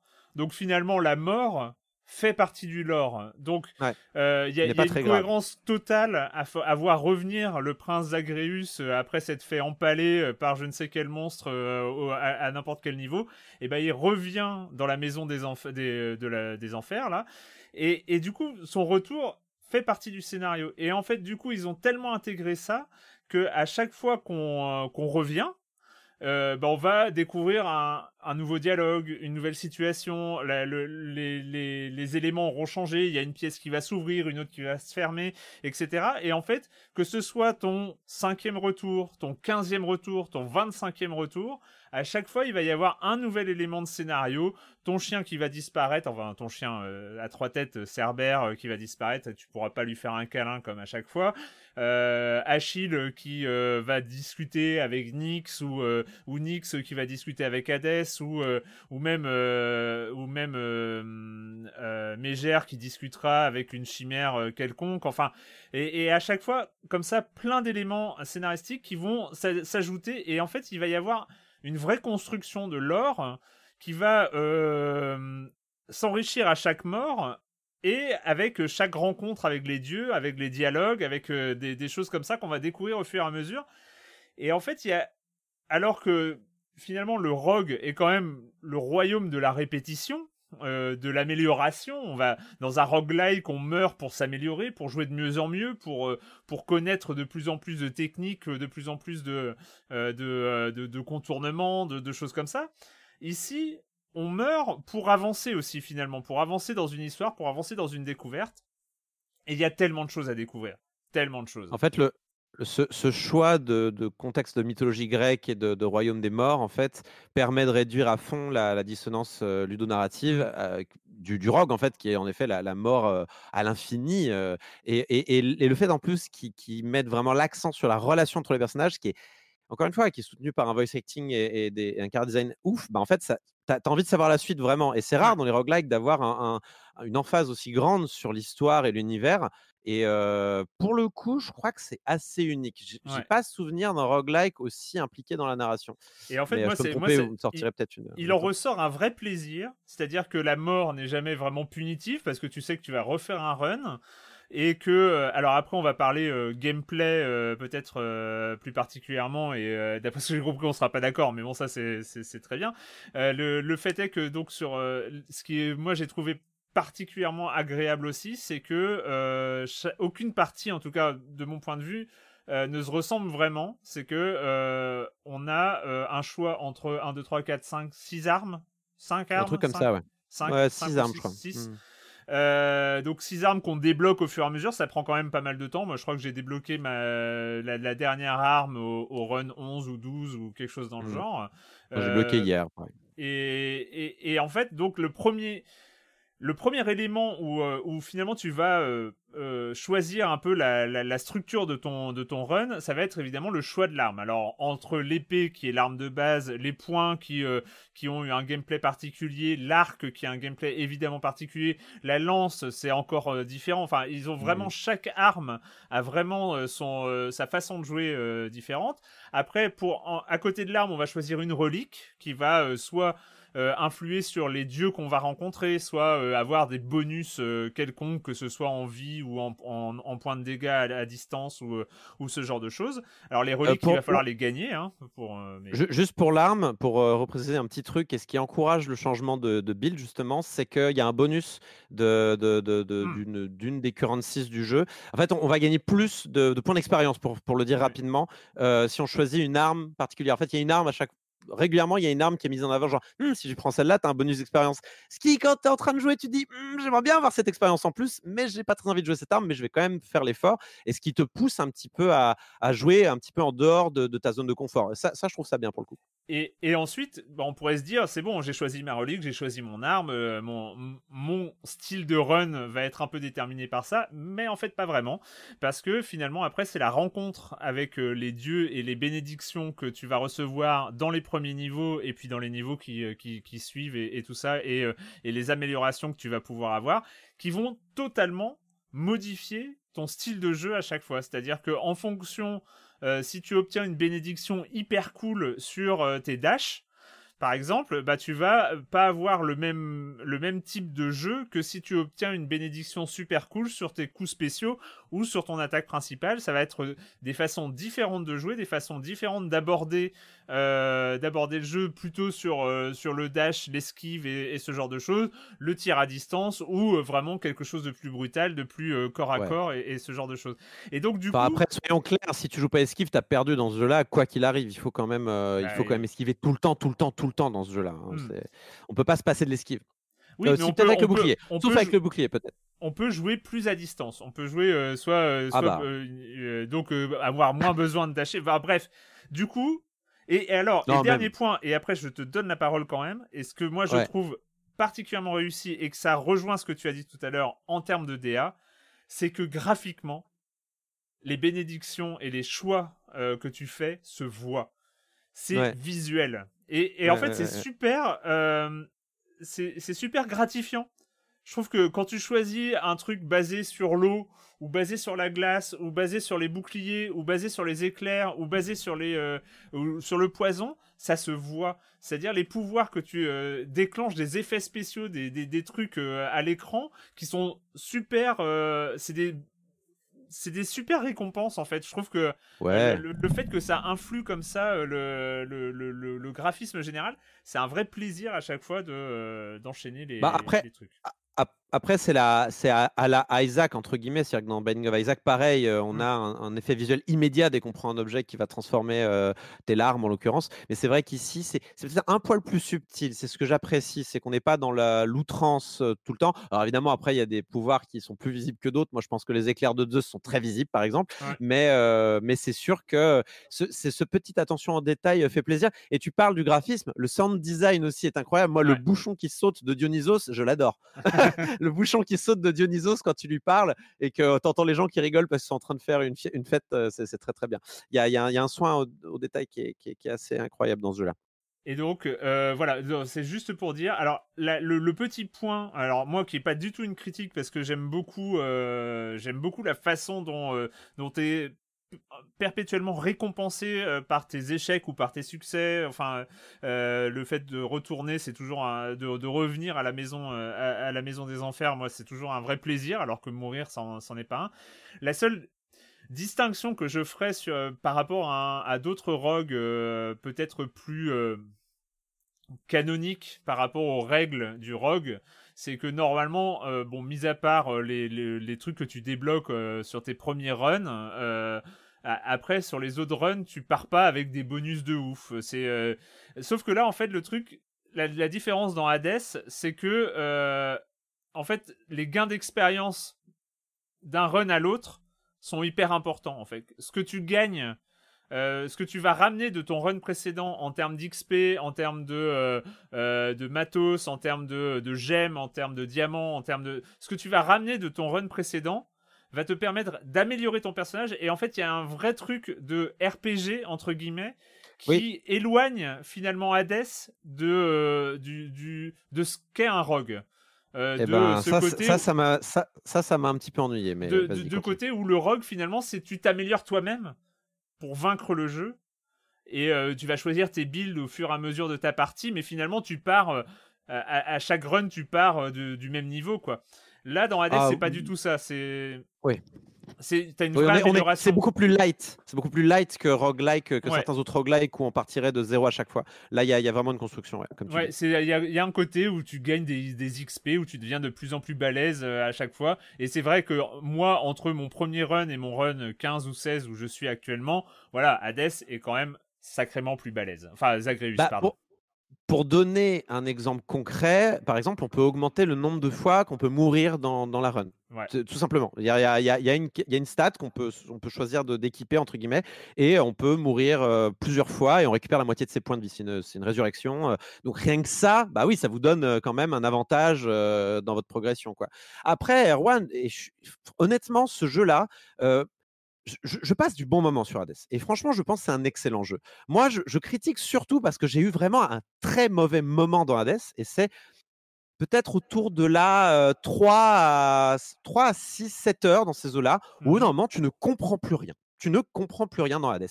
Il y a une quantité de currencies dans Hades qui est, mais, mais, mais qui est, qui est comment dire tu, es, tu, es, submergé par toutes ces currencies. On a, alors on a les, l'or normal qu'on perd si on meurt dans sa run, qu'on doit dépenser pendant sa run. Il y a les obsidiennes, qui est donc un peu les points d'expérience qu'on utilise dans le miroir. Il y a les gemmes qui permettent de, de, de, de, développer le palais et les enfers pour construire, par exemple, dans les enfers des, des, lieux de, régénération. Mmh. on a, qu'est-ce qu'on a d'autre? On a le, nectar, qui permet d'augmenter ses relations avec les, les avec les autres dieux de, contre Blam, voilà, les autres personnages. On trouve aussi le sang de Titan. on trouve et puis après toutes les toutes les toutes ces currencies que je vous ai données. Il y a des super currencies qu'on débloque après, qui sont encore d'autres currencies à utiliser différemment et, ça, ça arrive vraiment très très vite au début du jeu. Et moi, au début, je ne comprends rien. Et ça m'énervait parce que j'étais en mode je, ne sais pas si je les dépense bien. Au début, on t'explique assez mal finalement si l'obsidienne, qui est en l'occurrence l'expérience, et je vous le dis, ce sont des, euh, euh, des, améliorations permanentes pour Zagreus. Je ne savais pas si c'était des améliorations permanentes ou si c'était des améliorations temporaires.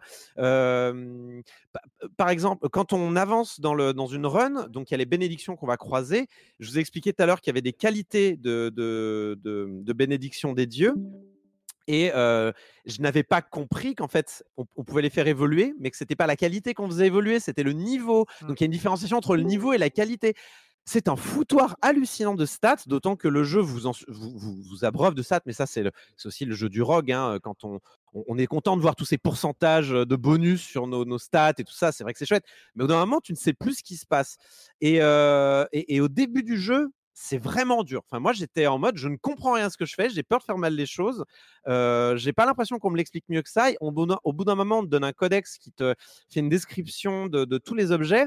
Et pas de bol, c'est un, un codex qui te décrit seulement le lore du jeu. Donc j'étais en mode, bon, je suis un peu embêté, j'aurais voulu avoir plus d'informations sur à quoi servent les clés, à quoi. On n'a pas parlé des clés, les mmh. clés qui permettent de débloquer aussi des armes et des. Non, mais voilà, ça, devient très très complexe très très vite. Et, moi, j'ai été submergé. J'étais et en plus, j'avais j'ai enchaîné les mauvaises runs à, cette, ce moment-là, euh, et, j'étais à deux doigts de lâcher le jeu. Vraiment, ça m'a ça m'a vraiment vraiment pas. Euh, j'ai eu une mauvaise phase dans Hades, et je pense que cette euh, cette j'ai été submergé par les informations.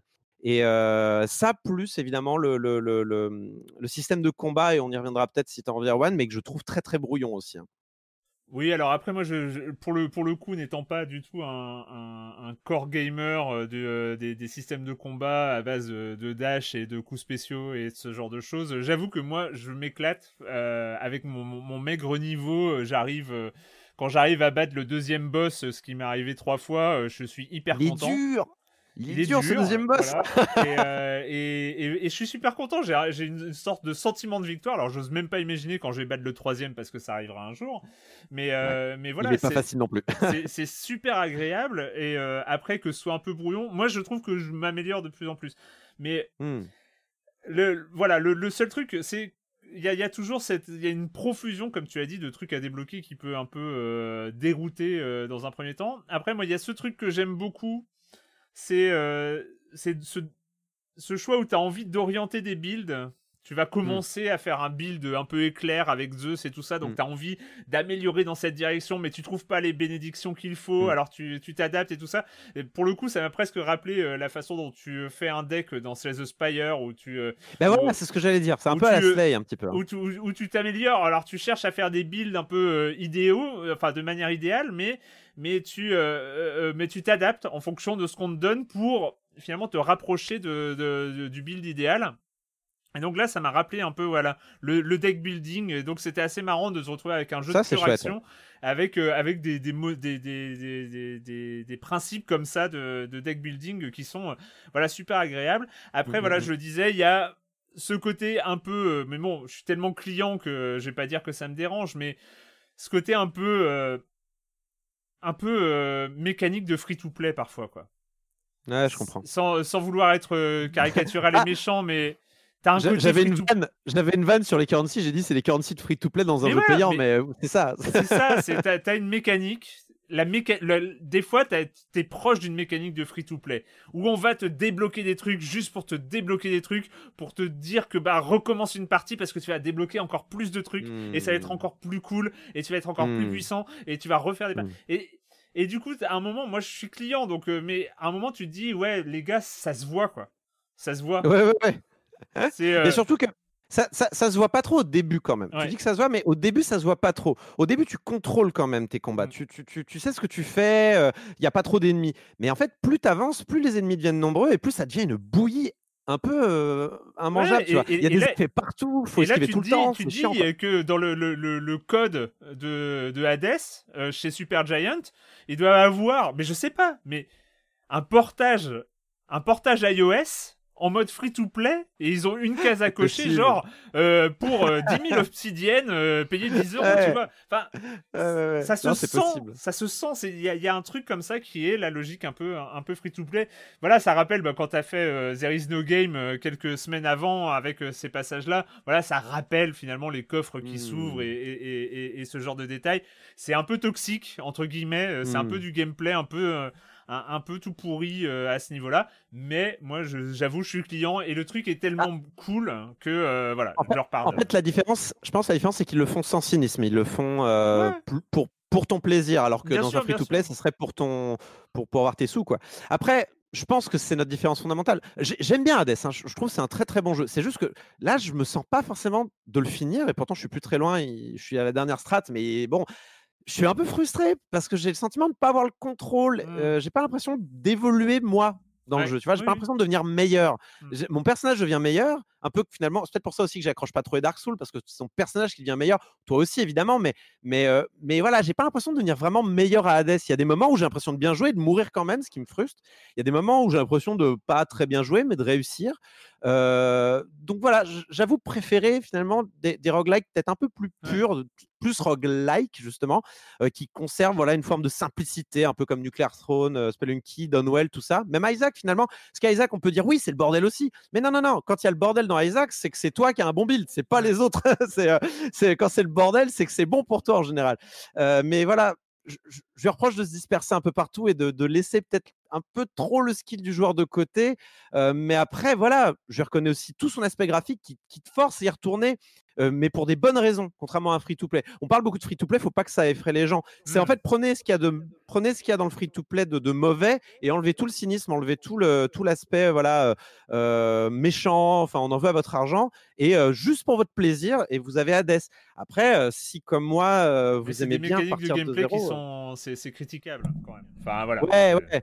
Bah, sont critiquables, mais, mais là, elles, elles sont dans un bon dessin, donc c'est bon. Quoi. Ouais, C'est Hades, c'est dispo sur Switch et sur PC et c'est quand même hyper cool et je, rien que d'en parler j'ai envie d'y retourner voilà c'est tout mais moi aussi je vais je vais tenter quand même de finir ce jeu mais ça doit pas être, ça doit pas être illisible sur Switch? Euh, bah, je pense qu'il faut jouer sur écran, joue... sur grand écran. J'y joue sur PC, donc je sais pas trop. Mais c'est vrai que c'est une, une, très bonne question. Euh, euh, en tout cas, on en avait, j'en avais discuté sur Twitter. Ouais, c'est pas impossible. Allez, c'est le moment. Il Depuis le temps, depuis le temps qu'on l'attend quand même, euh, parce que tu n'avais pas pu nous en parler à, la fin de la saison 13, parce que tu n'avais pas joué assez, parce qu'il y avait d'autres sujets, parce qu'il y avait. C'était avant mes 40 heures de jeu, c'est ça? Voilà, euh, et, donc euh, depuis le temps, depuis le temps que tu l'attends, je sais même pas combien de news tu avais fait sur l'arrivée, la prédiction, le fait que ça allait arriver cette, cette prochaine production de Swery, évidemment. Euh, donc c'est sorti avant cet été et on en parle maintenant. C'est Deadly Premonition 2. Small towns are always filled with the bizarre and unpredictable. So this is our town. Looking down on it from here, it's hard to imagine any bad stuff ever happened at all. What an amazing place. I've been on top of the moon since the moment I got here.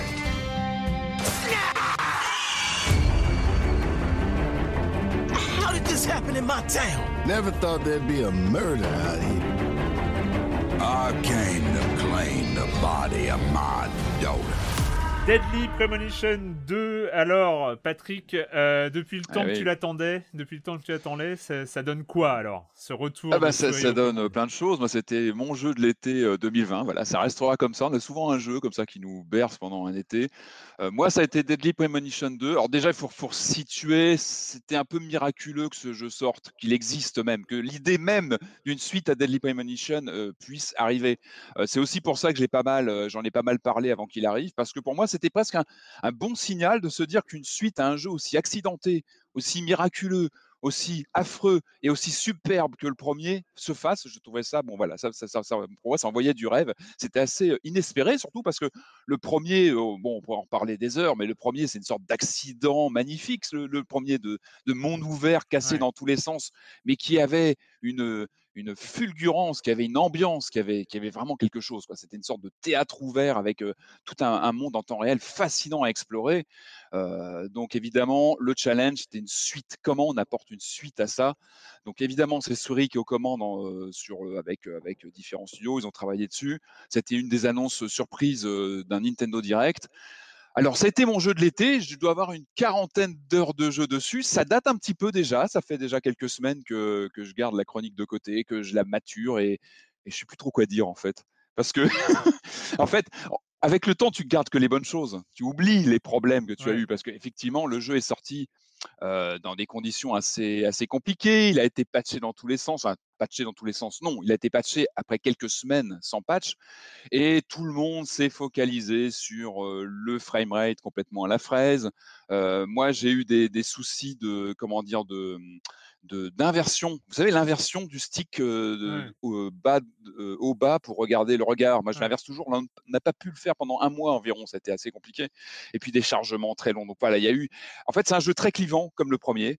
Euh, on retrouve notre personnage donc de Francis euh, York Morgan euh, qui se retrouve cette fois en Louisiane. On change de décor, mais c'est pas aussi simple que ça. Le jeu est, structuré autour de deux temporalités. on a en fait une partie qui se passe avant les événements du premier Deadly Premonition. Donc ça, c'est l'aspect monde ouvert en, 2005. Et puis on a une deuxième partie qui tout ça se est enchâssé, se répond l'un à l'autre. Ce sont des séquences qui se suivent, qui se passent bien des années après, aujourd'hui, avec un personnage qui, a vieilli. Et là, on, passe sur des séquences de, de, point and click, plutôt tendance visual novel, avec une narration assez longue. Et d'ailleurs, le jeu commence comme ça, c'est-à-dire que tu as une sorte de douche froide si tu pas prêt. C'est ça, hein, un jeu de soirée, il faut être prêt à, à de l'expérimental. Donc c'est vrai qu'il s'ouvre sur comme ça une bonne heure de, discussion en mode visual novel. Moi j'ai adoré, j'ai trouvé que c'était assez c'était assez osé de commencer le jeu comme ça, c'est-à-dire de, poser l'ambiance, de poser les personnages, de poser une énigme parce qu'on commence sur la découverte d'un cadavre après des années après une enquête qu'a mené le personnage. Donc on va on va alterner comme ça entre les explications aujourd'hui et puis les, les événements via des flashbacks des années 2000. Il y a, il y a plusieurs choses qui ont changé évidemment par rapport au premier. Mmh. La conception même n'est plus du tout la même. Le premier a été un, accident, j'en parlais tout à l'heure, un jeu à la production euh, torturée, un jeu qui a été refait, redémonté, recomposé, enfin, qui a été fait dans la douleur et qui, a accouché finalement d'une expérience vraiment unique. Euh, il a été très long à produire, le premier, je crois que c'était 5-6 ans. Enfin, c'est très long, c'est-à-dire qu'il a vraiment eu une maturation euh, dans la douleur, mais qui explique aussi son sa, ses particularités. Euh, là, on sent que le jeu euh, a à la fois mis certains potards à fond, c'est-à-dire que le jeu, euh, on sent qu'on a du, du, fan service pour les, les bah pour les amateurs du personnage, parce que ce sont des jeux de personnages. Le héros de, de Deadly Premonition, il est super marquant.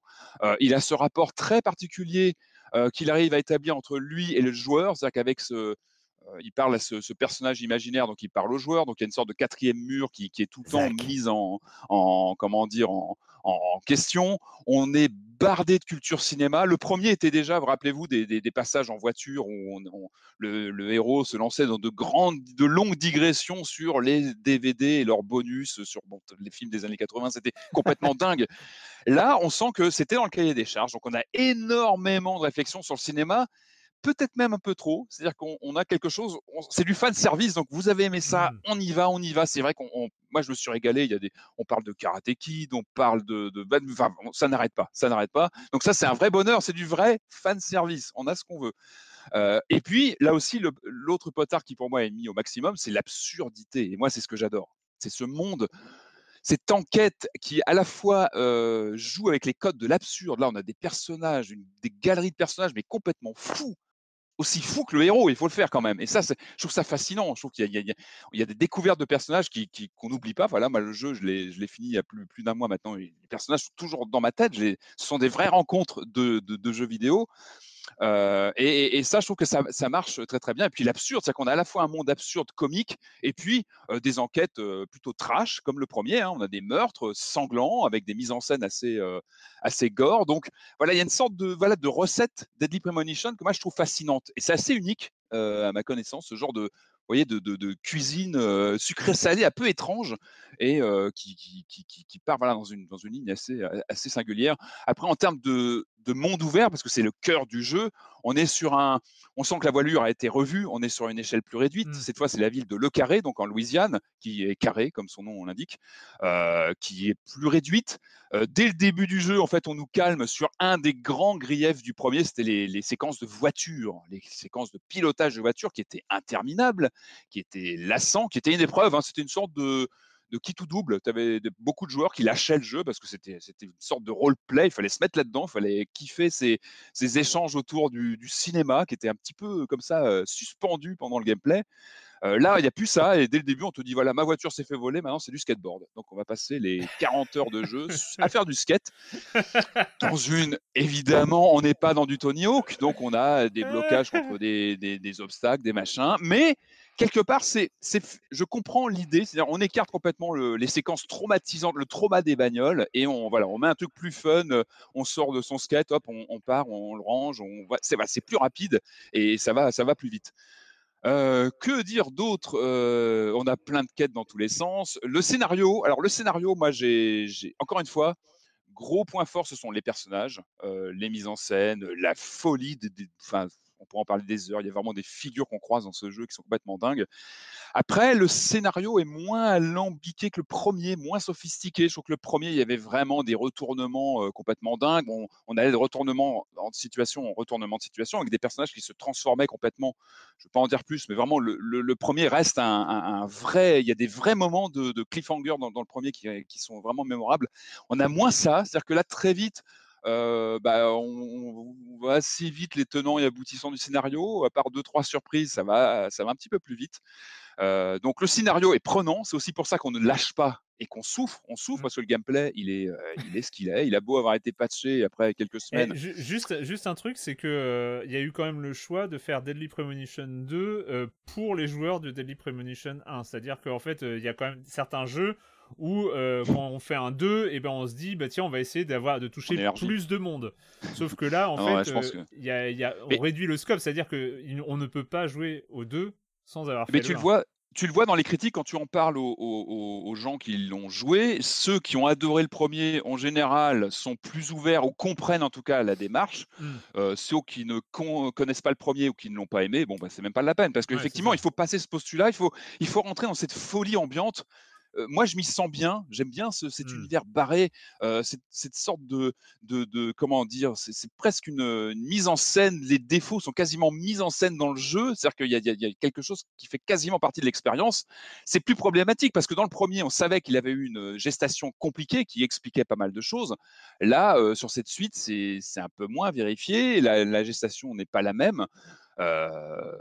moi, ce que je retiens en dehors de, de, ces, de ces séquences, notamment, il y y a des choses folles. Les, séquences de, tir sur cible qui étaient dans le premier, on savait qu'elles avaient été ajoutées a posteriori au dernier moment à la demande de l'éditeur qui voulait du shooting dans un jeu. Bon, admettons, ça faisait partie de l'expérience. Il y en a à nouveau ici. Alors que on aurait pu tout à fait s'en passer. Elles ne sont pas palpitantes. Il y a deux ennemis qui se battent en duel. Elles sont là. Bon, elles te font jouer, c'est-à-dire que tu avances, tu dans le truc, il faut être dans le trip, mais ça n'apporte pas grand-chose en fait. Et là encore, il y a presque une nostalgie du premier. Pour moi, il faut avoir absolument fait le premier. Et, en fait, c'est peut-être même la meilleure publicité pour faire le premier, cette suite, en fait. On a une nostalgie comme ça de, l'expérience de. C'était un, c'était un, hasard hallucinant le premier. Ça reste un ovni, ça reste complètement fou. Moi, euh j'aurais bien voulu le finir le premier, mais j'ai un bug bloquant, je peux pas le finir. Ah bon? Lequel T'es sur quelle machine? Sur PC, le, jeu. Ah, sur PC, malheureux. Ah, mais sur PC, mais il faut pas y jouer sur PC, malheureux. Surtout pas. La version ah Steam, elle est complètement infaisable du premier, il faut oublier. Non, moi, ce qui me ah rassure, donc il y a ces séquences mal foutues, il y a des, il y a des mini-jeux sympas, mais moi, ce que je retiens, voilà, ça fait plus d'un mois que, euh, que je l'ai terminé. Ce que je retiens, c'est le scénario, c'est l'ambiance, ce sont les personnages. C'est ça qui me rassure, c'est que je me dis que, ok, euh, le monde ouvert finalement est cassé, il n'apporte pas grand-chose, mais, ce qui fait tenir pour moi Deadly Premonition, et notamment dans cette suite, ce sont les personnages, euh, l'univers qui finalement survivent euh, au système de jeu. moi, ça me fait même peut-être espérer potentiellement un Deadly Deadly Premonition 3 qui soit oh peut-être différent dans sa forme. Euh, soit... Deadly Premonition All Star sorti en édition limitée. Avec aucun bien. bonus. Je pense que les personnages survivront. Je pense que voilà, la piste du, monde ouvert est pas forcément, euh, forcément ce qui, ce qui est le plus. Euh, il y a quelque chose à faire, de, sur le plan narratif. ça, c'est certain. Bah, on, Après, voilà. on parlera de Deadly Premonition alors du coup. Forcément. Comment? On reparlera de Deadly Premonition pour la ah bah, sortie. J'espère que la, licence va survivre. Le, le, final et finalement le jeu se rattrape beaucoup sur la fin. Le final, il y a, voilà, il y a, tout un, c'est assez euh, émotionnel la fin. Il y a quelque chose avec ce personnage. Quand on adhère à la proposition, on s'attache vraiment au, au personnage. Et pour moi, cette suite, il y a un peu ce, syndrome Ghostbuster 2. Je ne sais pas si vous voyez. Ghostbuster 2, c'est un mauvais film, mais tu y reviens souvent parce que tu retrouves tes personnages que tu aimes bien, tu as la suite de leurs aventures, et il y a quelque chose qui finalement te, donne une. Bah, te fait remettre le premier. Et moi, j'ai envie de dire, jouez au premier. Le premier est essentiel, c'est vraiment une curiosité. Peut-être pas sur PC, Corentin. Faites-le plutôt sur une des multiples versions console. Oui, et le deuxième, c'est version console d'il y a 10 ans. Il faut juste les retrouver. il est sorti sur Switch il n'y a pas longtemps. Il est sorti sur Switch il n'y a pas ah. longtemps. Euh, et le deuxième, c'est. Oh là là. Le, deuxième, c'est. Attends, parce que tu parles depuis tout à l'heure, mais il faut quand même rappeler que Deadly ah, Premonition, le 1 comme le 2, c'est quand même des jeux ultra controversés. Donc, ah bah, Avant de conseiller euh, très chaudement à tout le monde, vérifiez dans quoi vous mettez les pieds. Hein, parce que ah ben, renseignez-vous un peu avant. Mais c'est quelque chose, un Deadly Premonition. Mais tu vois, je pense que justement, ce, cet ovni, pour moi, c'est vraiment du, tu vois, du, de, la, dimension série B, une vraie série B. C'est rare aujourd'hui, ce genre de, de, tu vois, de jeu entre, entre deux niveaux de budget, avec des idées complètement barrées. Moi, ça me rappelle une certaine certains âges d'or des années PS2 où tu avais des jeux fous comme ça qui Après, sortaient. Tu peux Aujourd'hui, c'est premier et lui excuser toutes ces toutes ces erreurs et quand même trouver que c'est dommage de les retrouver dans le 2. Oui, bien sûr. un truc tout pété de la même façon. Bien sûr. Et je pense que ça faisait presque partie du, du, deal. Et c'est peut-être là où, s'il y a un troisième, il faudra revoir ça complètement, je pense. Deadly Premonition 2, donc sur, sur Switch? Que sur Switch? Euh, Sur Switch, exclu euh, Switch. Nintendo a eu le nez euh, sur cette exclusivité, évidemment. c'est fou ça. Corentin, je le redis encore une fois, c'est un vrai plaisir de te retrouver après, après bah, une si longue absence. Bah, c'est un vrai plaisir tu, dois, tu dois nous quitter avant, avant le dernier jeu. oui, malheureusement, désolé. Et, mais quand même, pour reprendre les bonnes habitudes, et quand tu ne joues pas, tu fais quoi? Euh, j'ai regardé euh, Family Business saison 2 sur Netflix euh, il y a quelques Ah oui. jours. Donc, pour ceux qui connaissent pas, donc c'est une comédie, enfin une série de comédie française avec Jonathan Cohen et Gérard Darmon parmi les têtes d'affiche. Donc, je résume rapidement la saison 1. hein. En gros, c'est la, fa- la famille Hazan, qui est une famille, on va dire, juive qui tient une boucherie et le fils, qui est campé justement par Jonathan Cohen, pense avoir le tuyau. Hein, euh, il a entendu dire que le cannabis va bientôt être légalisé. Et ça, c'est sûr. Mais c'est sûr. Et il a le tuyau, il a le tuyau et tout. Et du coup, il convainc toute sa famille de se lancer dans la, dans la, de convertir toute la boucherie pour une culture de cannabis, hein, évidemment. Et bien sûr, évidemment, il n'en est rien. Il se retrouve malgré eux dans, un trip à la Breaking Bad, un petit peu, avec moult péripéties à base de gendarmerie qui s'installe juste à côté de la plantation, de, de clans, de gangs de drogue qui, qui va se qui va les menacer, tout ça. Et la saison 1 était assez drôle. Je l'avais, euh, je l'avais maté donc euh, quand elle était sortie à l'époque. Et là, du coup, j'avais maté la saison 2, un peu content. Tiens, je vais retrouver euh, Jonathan Cohen et son bagou habituel que j'aime beaucoup. Euh, mais euh, voilà, euh, c'est pas aussi bien. C'est, un peu raté, je trouve, cette saison 2. La saison 1 était assez marrante parce que comme elle mettait en place toutes les prémices, en fait, c'était assez Mm. naturel, l'évolution de l'histoire. On pouvait, on s'attendait un peu à ce qui allait se passer, mais en même temps, c'était assez bien amené. C'était assez plutôt fin, on va dire, dans la façon dont c'était amené. On rigolait bien. Mais là, euh, pour cette saison 2, euh, ils se sont sentis obligés euh, d'aller un peu plus loin, d'aller un peu au mode qui tout double sur les péripéties. Et, et c'est un peu too much. Il y a, il y a, voilà, il- ça marche moins Ouais. bien, je trouve. Je suis assez, je suis assez d'accord. Je suis pas, euh, je suis pas emballé, mais après ça, c'est six épisodes, c'est court. euh, je t'avoue que. Ouais, c'est assez court. Et c'est vrai que Jonathan Cohen est toujours aussi bon, quoi. Moi, j'adore ce type. Et- Euh, de- depuis Serge le Mito, depuis Bref, depuis Oui, euh, tout sûr. ça, il est, il est toujours aussi bon, ce Jonathan Cohen. Il tient la série un peu à bout de bras. hein. Mais voilà, l'écriture suit pas. C'est dommage. Le, le- le- la saison 2 finit sur un cliffhanger. On, on se doute qu'il y aura un- une Mm. saison 3. Je sais pas encore si je vais la voir. C'est pas dire. Bon, en tout cas, merci. Et puis, euh, bah, je crois qu'on se retrouve la semaine prochaine pour le coup. Euh, oui, si j'ai bien suivi. Si t'as bien su. ciao, ciao, Corentin. Ciao. Bonne fin d'émission. Bye bye à tous. Ciao. Bye. Euh, et donc, et donc, euh, on va finir. On est un peu hors délai, mais c'est pas grave. hein, on va pas, on va pas en faire un, un plat. Euh, on va finir avec un jeu de 2002 parce qu'il faut, euh, faut, faut suivre l'actualité. Moi, alors, c'est juste que euh, un jeu sorti sur PC en 2002 avant, de sortir euh, en version console sur euh, PlayStation euh, 2 à l'époque et Xbox en 2004, deux ans plus tard. Et moi, j'ai j'ai une relation très très spéciale à ce jeu-là parce que c'est mon premier monde ouvert que j'ai fini. Euh, parce que j'avais pas accroché à la version euh, GTA, euh, à GTA 3 et tout ça, j'y arrivais pas. Ah Euh, ouais What? Non, je vous jure, je vous jure. Vice City, Vice City, être un an avant. Vice City, c'était la même année. C'était euh, C'est la c'était même année 2002 en fait, euh, c'était sorti. Mais en fait, moi, le truc, c'est cette généra la, la génération des GTA 3, euh, que ce soit Vice City, San Andreas euh, ou tout ça, j'aimais bien, mais j'y ai pas accroché. J'ai joué Oh. 5-6 heures et Bah, tout dis ça, et, et pas comme- comment, comment ça se fait que c'est jamais sorti avant ça? De quoi cette information que j'ai pas C'est vrai accroché qu'on à la génération hein. GTA 3 Mais Comment ça se fait qu'on soit pas engueulé dix fois autour de Vice City? Ouais, c'est drôle. Eh bah ouais, bah, Ah, moi écoute, aussi, je suis un peu choqué là. Mais Ouais, ouais, bah je suis écoute, désolé. va- Et mais sauf avec. hein. qu'il y avait ce jeu-là, ce jeu-là sorti en 2002 qui m'avait complètement scotché, qui m'a euh, voilà, je pense que c'était vraiment le, le jeu fondateur euh, pour moi euh, au niveau des, euh, des villes open world. C'est évidemment, on parle de Mafia. One day you're busting your back doing an honest day's work in a city that's been trying to scrape you off its heels since the day you stepped off the boat. And then next you're stuffing your pockets full of Salieri's dirty money. Go get him, Tommy! Teach these boys a lesson. Break every bone in their bodies. You want me to become one of those Wall Street boys? Don't sass me, Tommy. I'm trying to teach you the ropes so you don't get strangled by them. Donc voilà, un jeu de 2002, euh, 2002-2004 qui ressort en 2020 dans une version définitive, Definitive Edition.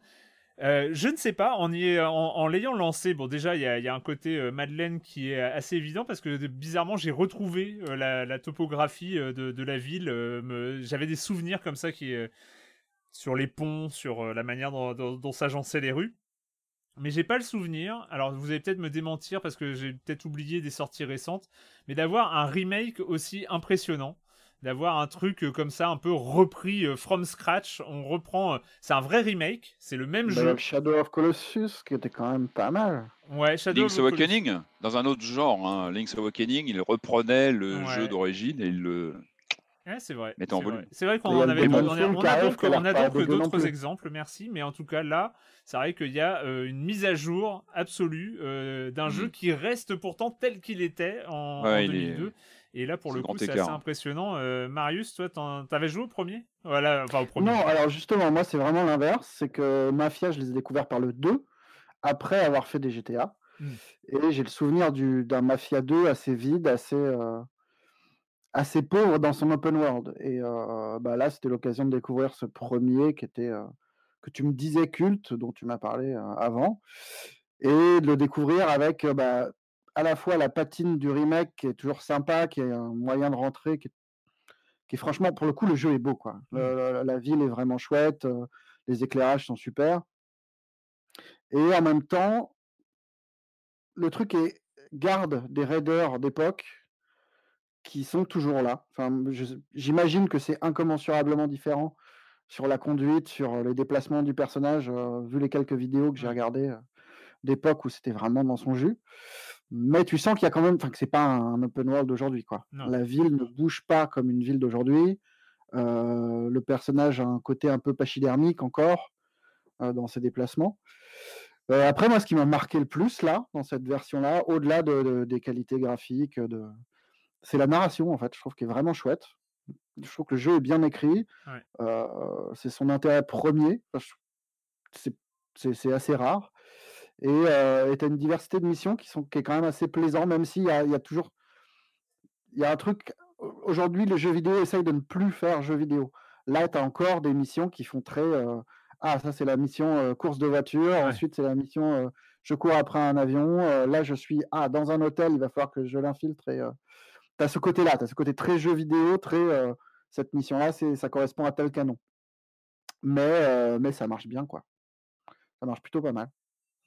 Mais c'est ça, c'est que moi j'avais j'ai toujours eu l'impression euh, que Mafia en 2002 avait peut-être 10 ans d'avance, mais du coup en 2020 ça fait 10 ans de retard. Mais c'est il y, a- il y a un- côté comme ça où il y a un décalage. on sait qu'on joue à un jeu hyper daté en fait. C'est ça le. Bah, surtout sur de, sur de l'open world, tu as des trucs très très bêtes, euh, comme les, les événements aléatoires qui avaient, qui avaient été introduits par exemple dans Red Dead, dans le premier, qui donnent une espèce de chair à, à tes déambulations dans la ville, qui font qu'il peut arriver des trucs euh, qui sortent du script auquel, auquel tu t'attends.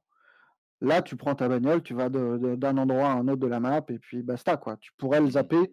Ça pourrait être un jeu narratif beaucoup plus, beaucoup plus simple. C'est juste qu'on te laisse t'immerger dans cette ville. euh.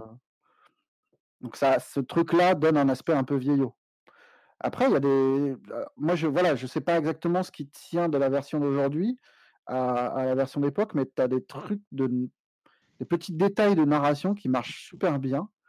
Euh, sur la course auto là, qui, est, qui est insupportable. euh, et qui l'est moins apparemment que. Mais tu as, des, t'as des, le, le- le commentaire audio du, du speaker marche vachement bien dans la façon de créer une tension pendant la course et des, des petits détails. J'aimerais bien ça, il faudrait que je regarde si c'est d'époque ou pas. quoi.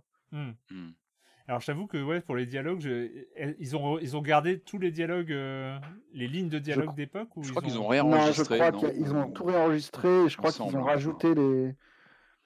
Ils ont repris des, des- des dialogues. Quoi. Ah d'accord. Je sais pas à quel point le truc est profond. Et, euh, Alors Ouais, Patrick, mais ce- Ouais, ça reste impré- ah, Il faut rappeler, il y a une euh, Mafia trilogie qui ressort, et le premier est vraiment celui qui a eu un, un soin très particulier de remasterisation, de, de remake en fait. euh.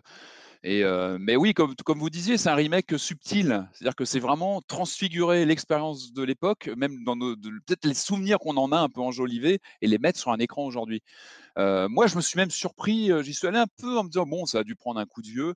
Et, dès les premières minutes, c'est vrai que le jeu est tellement, comme tu disais, bien écrit, tu embarqué euh, dedans, tu te poses pas de questions. Et je me suis même surpris, moi qui suis, euh, bah, je suis plutôt, euh, je suis plutôt friand de monde ouvert. Et moi, les premières choses que je fais dans, quand je déboule dans un monde ouvert, c'est d'aller, d'aller zoner à droite à gauche, d'aller explorer, d'aller trouver des trucs. Et là, pas du tout. Pas un moment, je me suis écarté de cette narration, de cette histoire qui est racontée, parce que tu as envie de connaître la suite, tu es vraiment embarqué dans cette histoire. Et pour moi, c'est vraiment, euh, vraiment une forme de, cinéma interactif, en fait. Tu joues ce rôle, à aucun moment tu as envie de t'écarter d'une mission qu'on te donne parce que tu as une tension, parce que tu as, envie de faire ce qu'on te demande. Et euh, je me suis vraiment senti sur un plateau de cinéma où bah, je savais que le décor était en carton-pâte, mais j'avais à aucun moment envie d'aller voir derrière. Ça faisait très très bien comme ça. Et, euh, et l'ambiance fait que tu es embarqué dans cette histoire de, mafia avec des, rapports de force entre des, entre des, clans, euh, des personnages qui sont plutôt bien écrits. Alors c'est daté, évidemment que c'est daté, ça, ça a bientôt 20 ans, mais mais il y a quelque il y a une fulgurance, il y a une énergie, une dynamique dans ce jeu qui t'emporte. Enfin moi je l'ai vraiment ressenti comme ça. Ça t'emporte pendant je sais pas 5 heures, et puis tu as cette course de voiture cette douche froide. Moi, je comprends toujours pas. Hein. C'était resté, moi, c'était un, souvenir, un trauma de joueur de, donc de 2002. Euh, qui m'avait vraiment fait une douche froide à l'époque, donc 2002, les gameplays étaient moins élaborés, on jaugeait moins les... Bon, ok. Et là, on, se retrouve avec la même chose. Que moi, j'étais dans mon trip cinématographique, à, voilà, avancer dans l'histoire. Et puis arrive cette course, hein, on va pas en dire trop, mais en plus, juste avant, on a une, on a une mission de, pilotage plutôt subtil où on doit prendre une voiture, la ramener assez vite en, voilà, en pilotant, en montrant qu'on est un driver, quoi, qu'on gère bien la, course.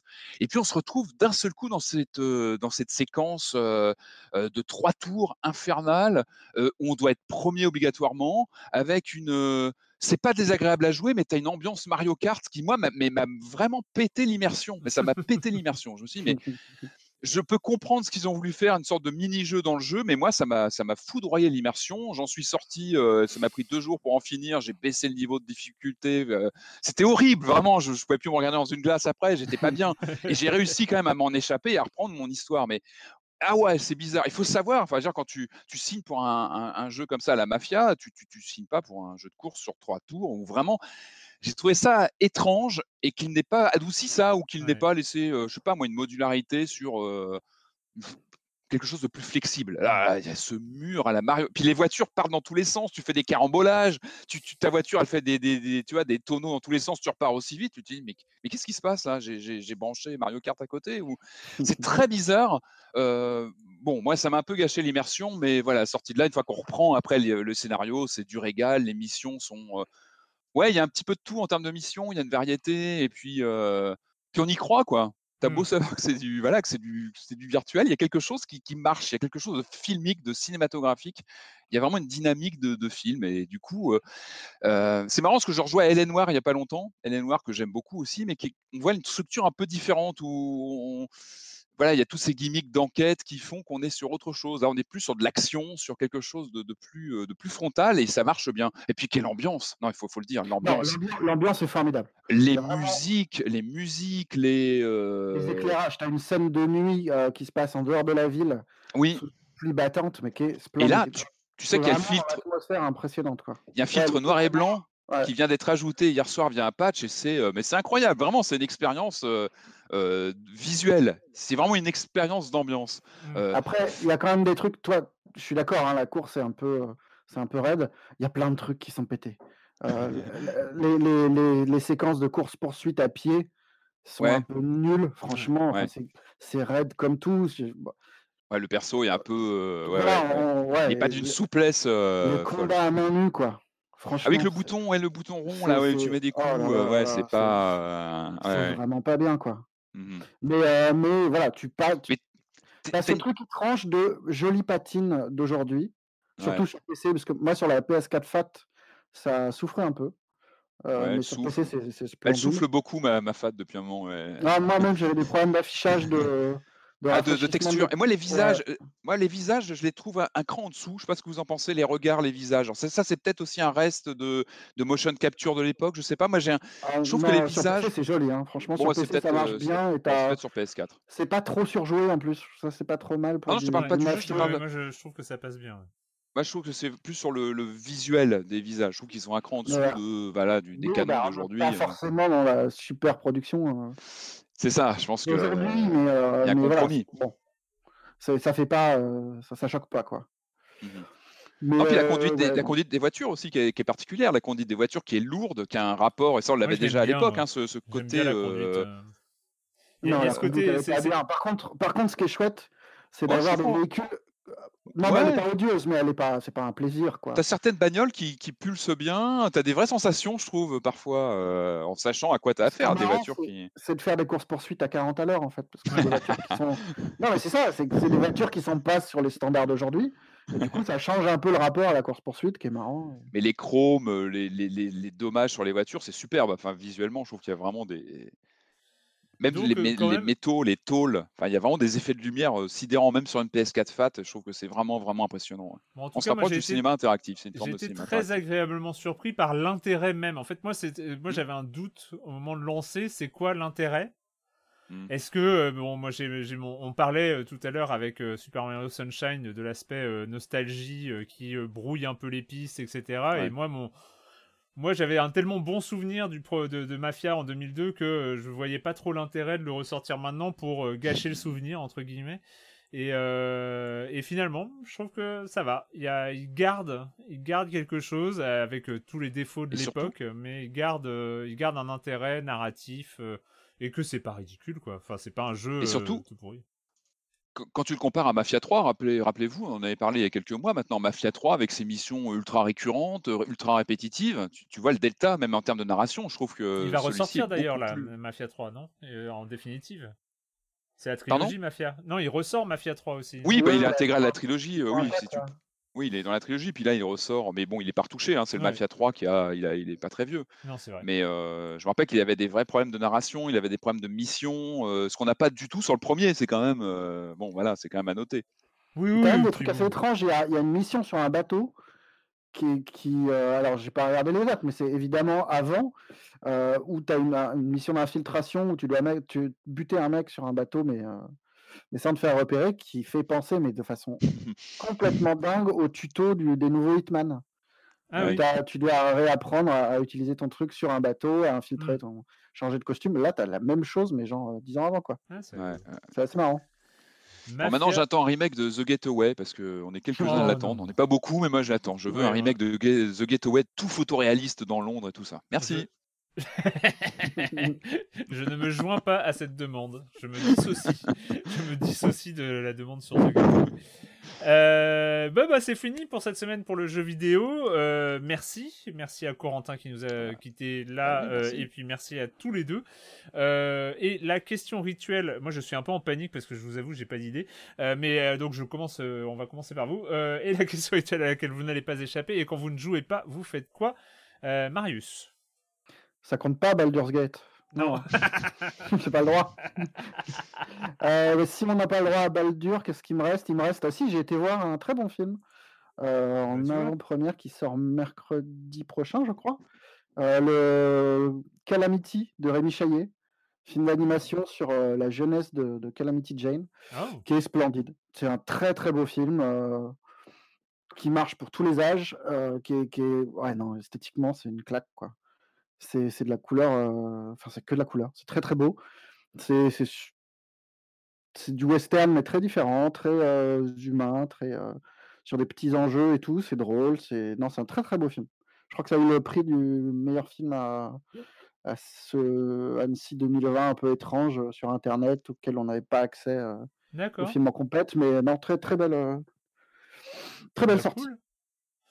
Patrick Eh ben, moi, je donne libre recours à, à mes pires, euh, mes pires déviances. hein. Et là, je lis ce bouquin américain euh, qui s'appelle Lights, Camera, Game Over, How Video Game Movies Get Made. En gros, c'est un bouquin entièrement consacré, donc en américain, aux adaptations de jeux vidéo en film. Euh, vous savez que ça me passionne depuis toujours. Euh, donc, on a, on a, donc c'est Luke Owen, donc qui est un podcasteur, euh, journaliste qui, qui, voilà, sur cha- différentes euh, différents chapitres se penchent sur les grands, grands, euh, bah, les grands titres euh, tirés donc de, de jeux vidéo. Euh, alors, il y a du classique. Je qu'on a, on a un chapitre Mario, Street Fighter, euh, Tomb Raider, tout ça. En général, on Mm. connaît plutôt bien euh, l'histoire de ces, de ces films tirés de jeux.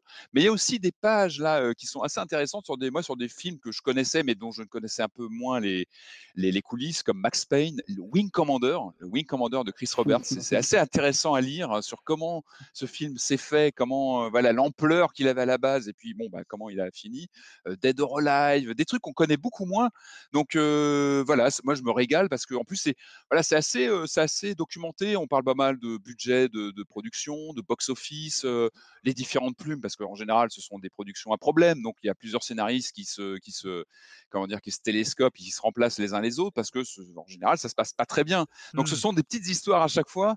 on voit souvent le drame arriver à plein nez, mais bon voilà, ça reste fascinant. Et puis on voit toujours le, le rapport au jeu vidéo original. donc c'est, voilà, moi je, je, trouve ça fascinant. Donc c'est cette, cette cette histoire de film tiré de jeux vidéo. Et donc, voilà, un bouquin entièrement consacré au sujet.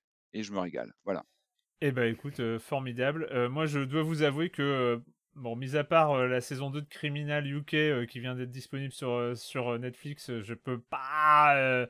je peux pas trop évoquer. je pourrais vous parler de, des finales NBA, hein, mais peut-être qu'au moment où vous écouterez, vous saurez si c'est les Lakers ou, les, le Heat de Miami. Soir. Euh, qui, euh, qui a gagné. Mais non, mais non, attends, ils peuvent remonter, ils peuvent remonter. Là, il n'y a que 3-1. c'est c'est pas comme s'il y avait euh, les, deux. Bon, bref, voilà. Donc j'ai peut-être trop joué à Hades.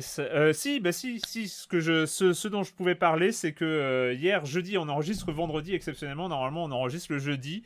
Euh, hier, j'étais euh, en déplacement à Caen euh, parce que j'étais au Turfu Festival, qui est un, un, festival qui a réussi à se tenir malgré les conditions sanitaires, ce qui est quand même une belle performance. c'était dans, dans, un au Dôme à Caen, donc ça a encore lieu. Bah, si vous écoutez ce podcast le vendredi, j'espère que ça va sortir ce vendredi. bah en fait c'est encore ce week-end à Caen. Il y a encore, vous pouvez encore y aller. Alors je crois que c'est sur réservation ou pas. Enfin vous pouvez vous renseigner sur leur site. Bref c'est un c'est un festival qui interroge comme ça euh, toutes les euh, notions euh, d'innovation et de et, de futur probable, plausible, désirable ou pas. Enfin voilà, c'est quelque chose. C'est un peu un, il y a un côté critique, voilà, avec du recul sur tout ce que peuvent nous proposer des choses comme l'intelligence artificielle, la réalité virtuelle et et tout tout ce genre de ce genre de de nouveautés, de progrès ou pas.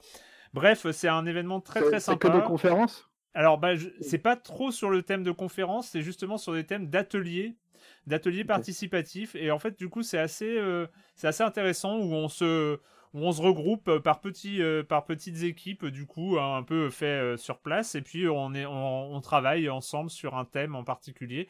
hier, par exemple, j'ai travaillé sur le fait est-ce qu'on pouvait essayer d'inventer un jeu vidéo? Euh, pour aider les chercheurs en biologie euh, à trouver de nouveaux antibiotiques. Est-ce qu'en fait il y a une possibilité de euh, gamifier entre guillemets parce que je sais pas si vous aviez vu passer, mais il y avait eu comme ça un jeu qui avait été développé sur le repliement de protéines.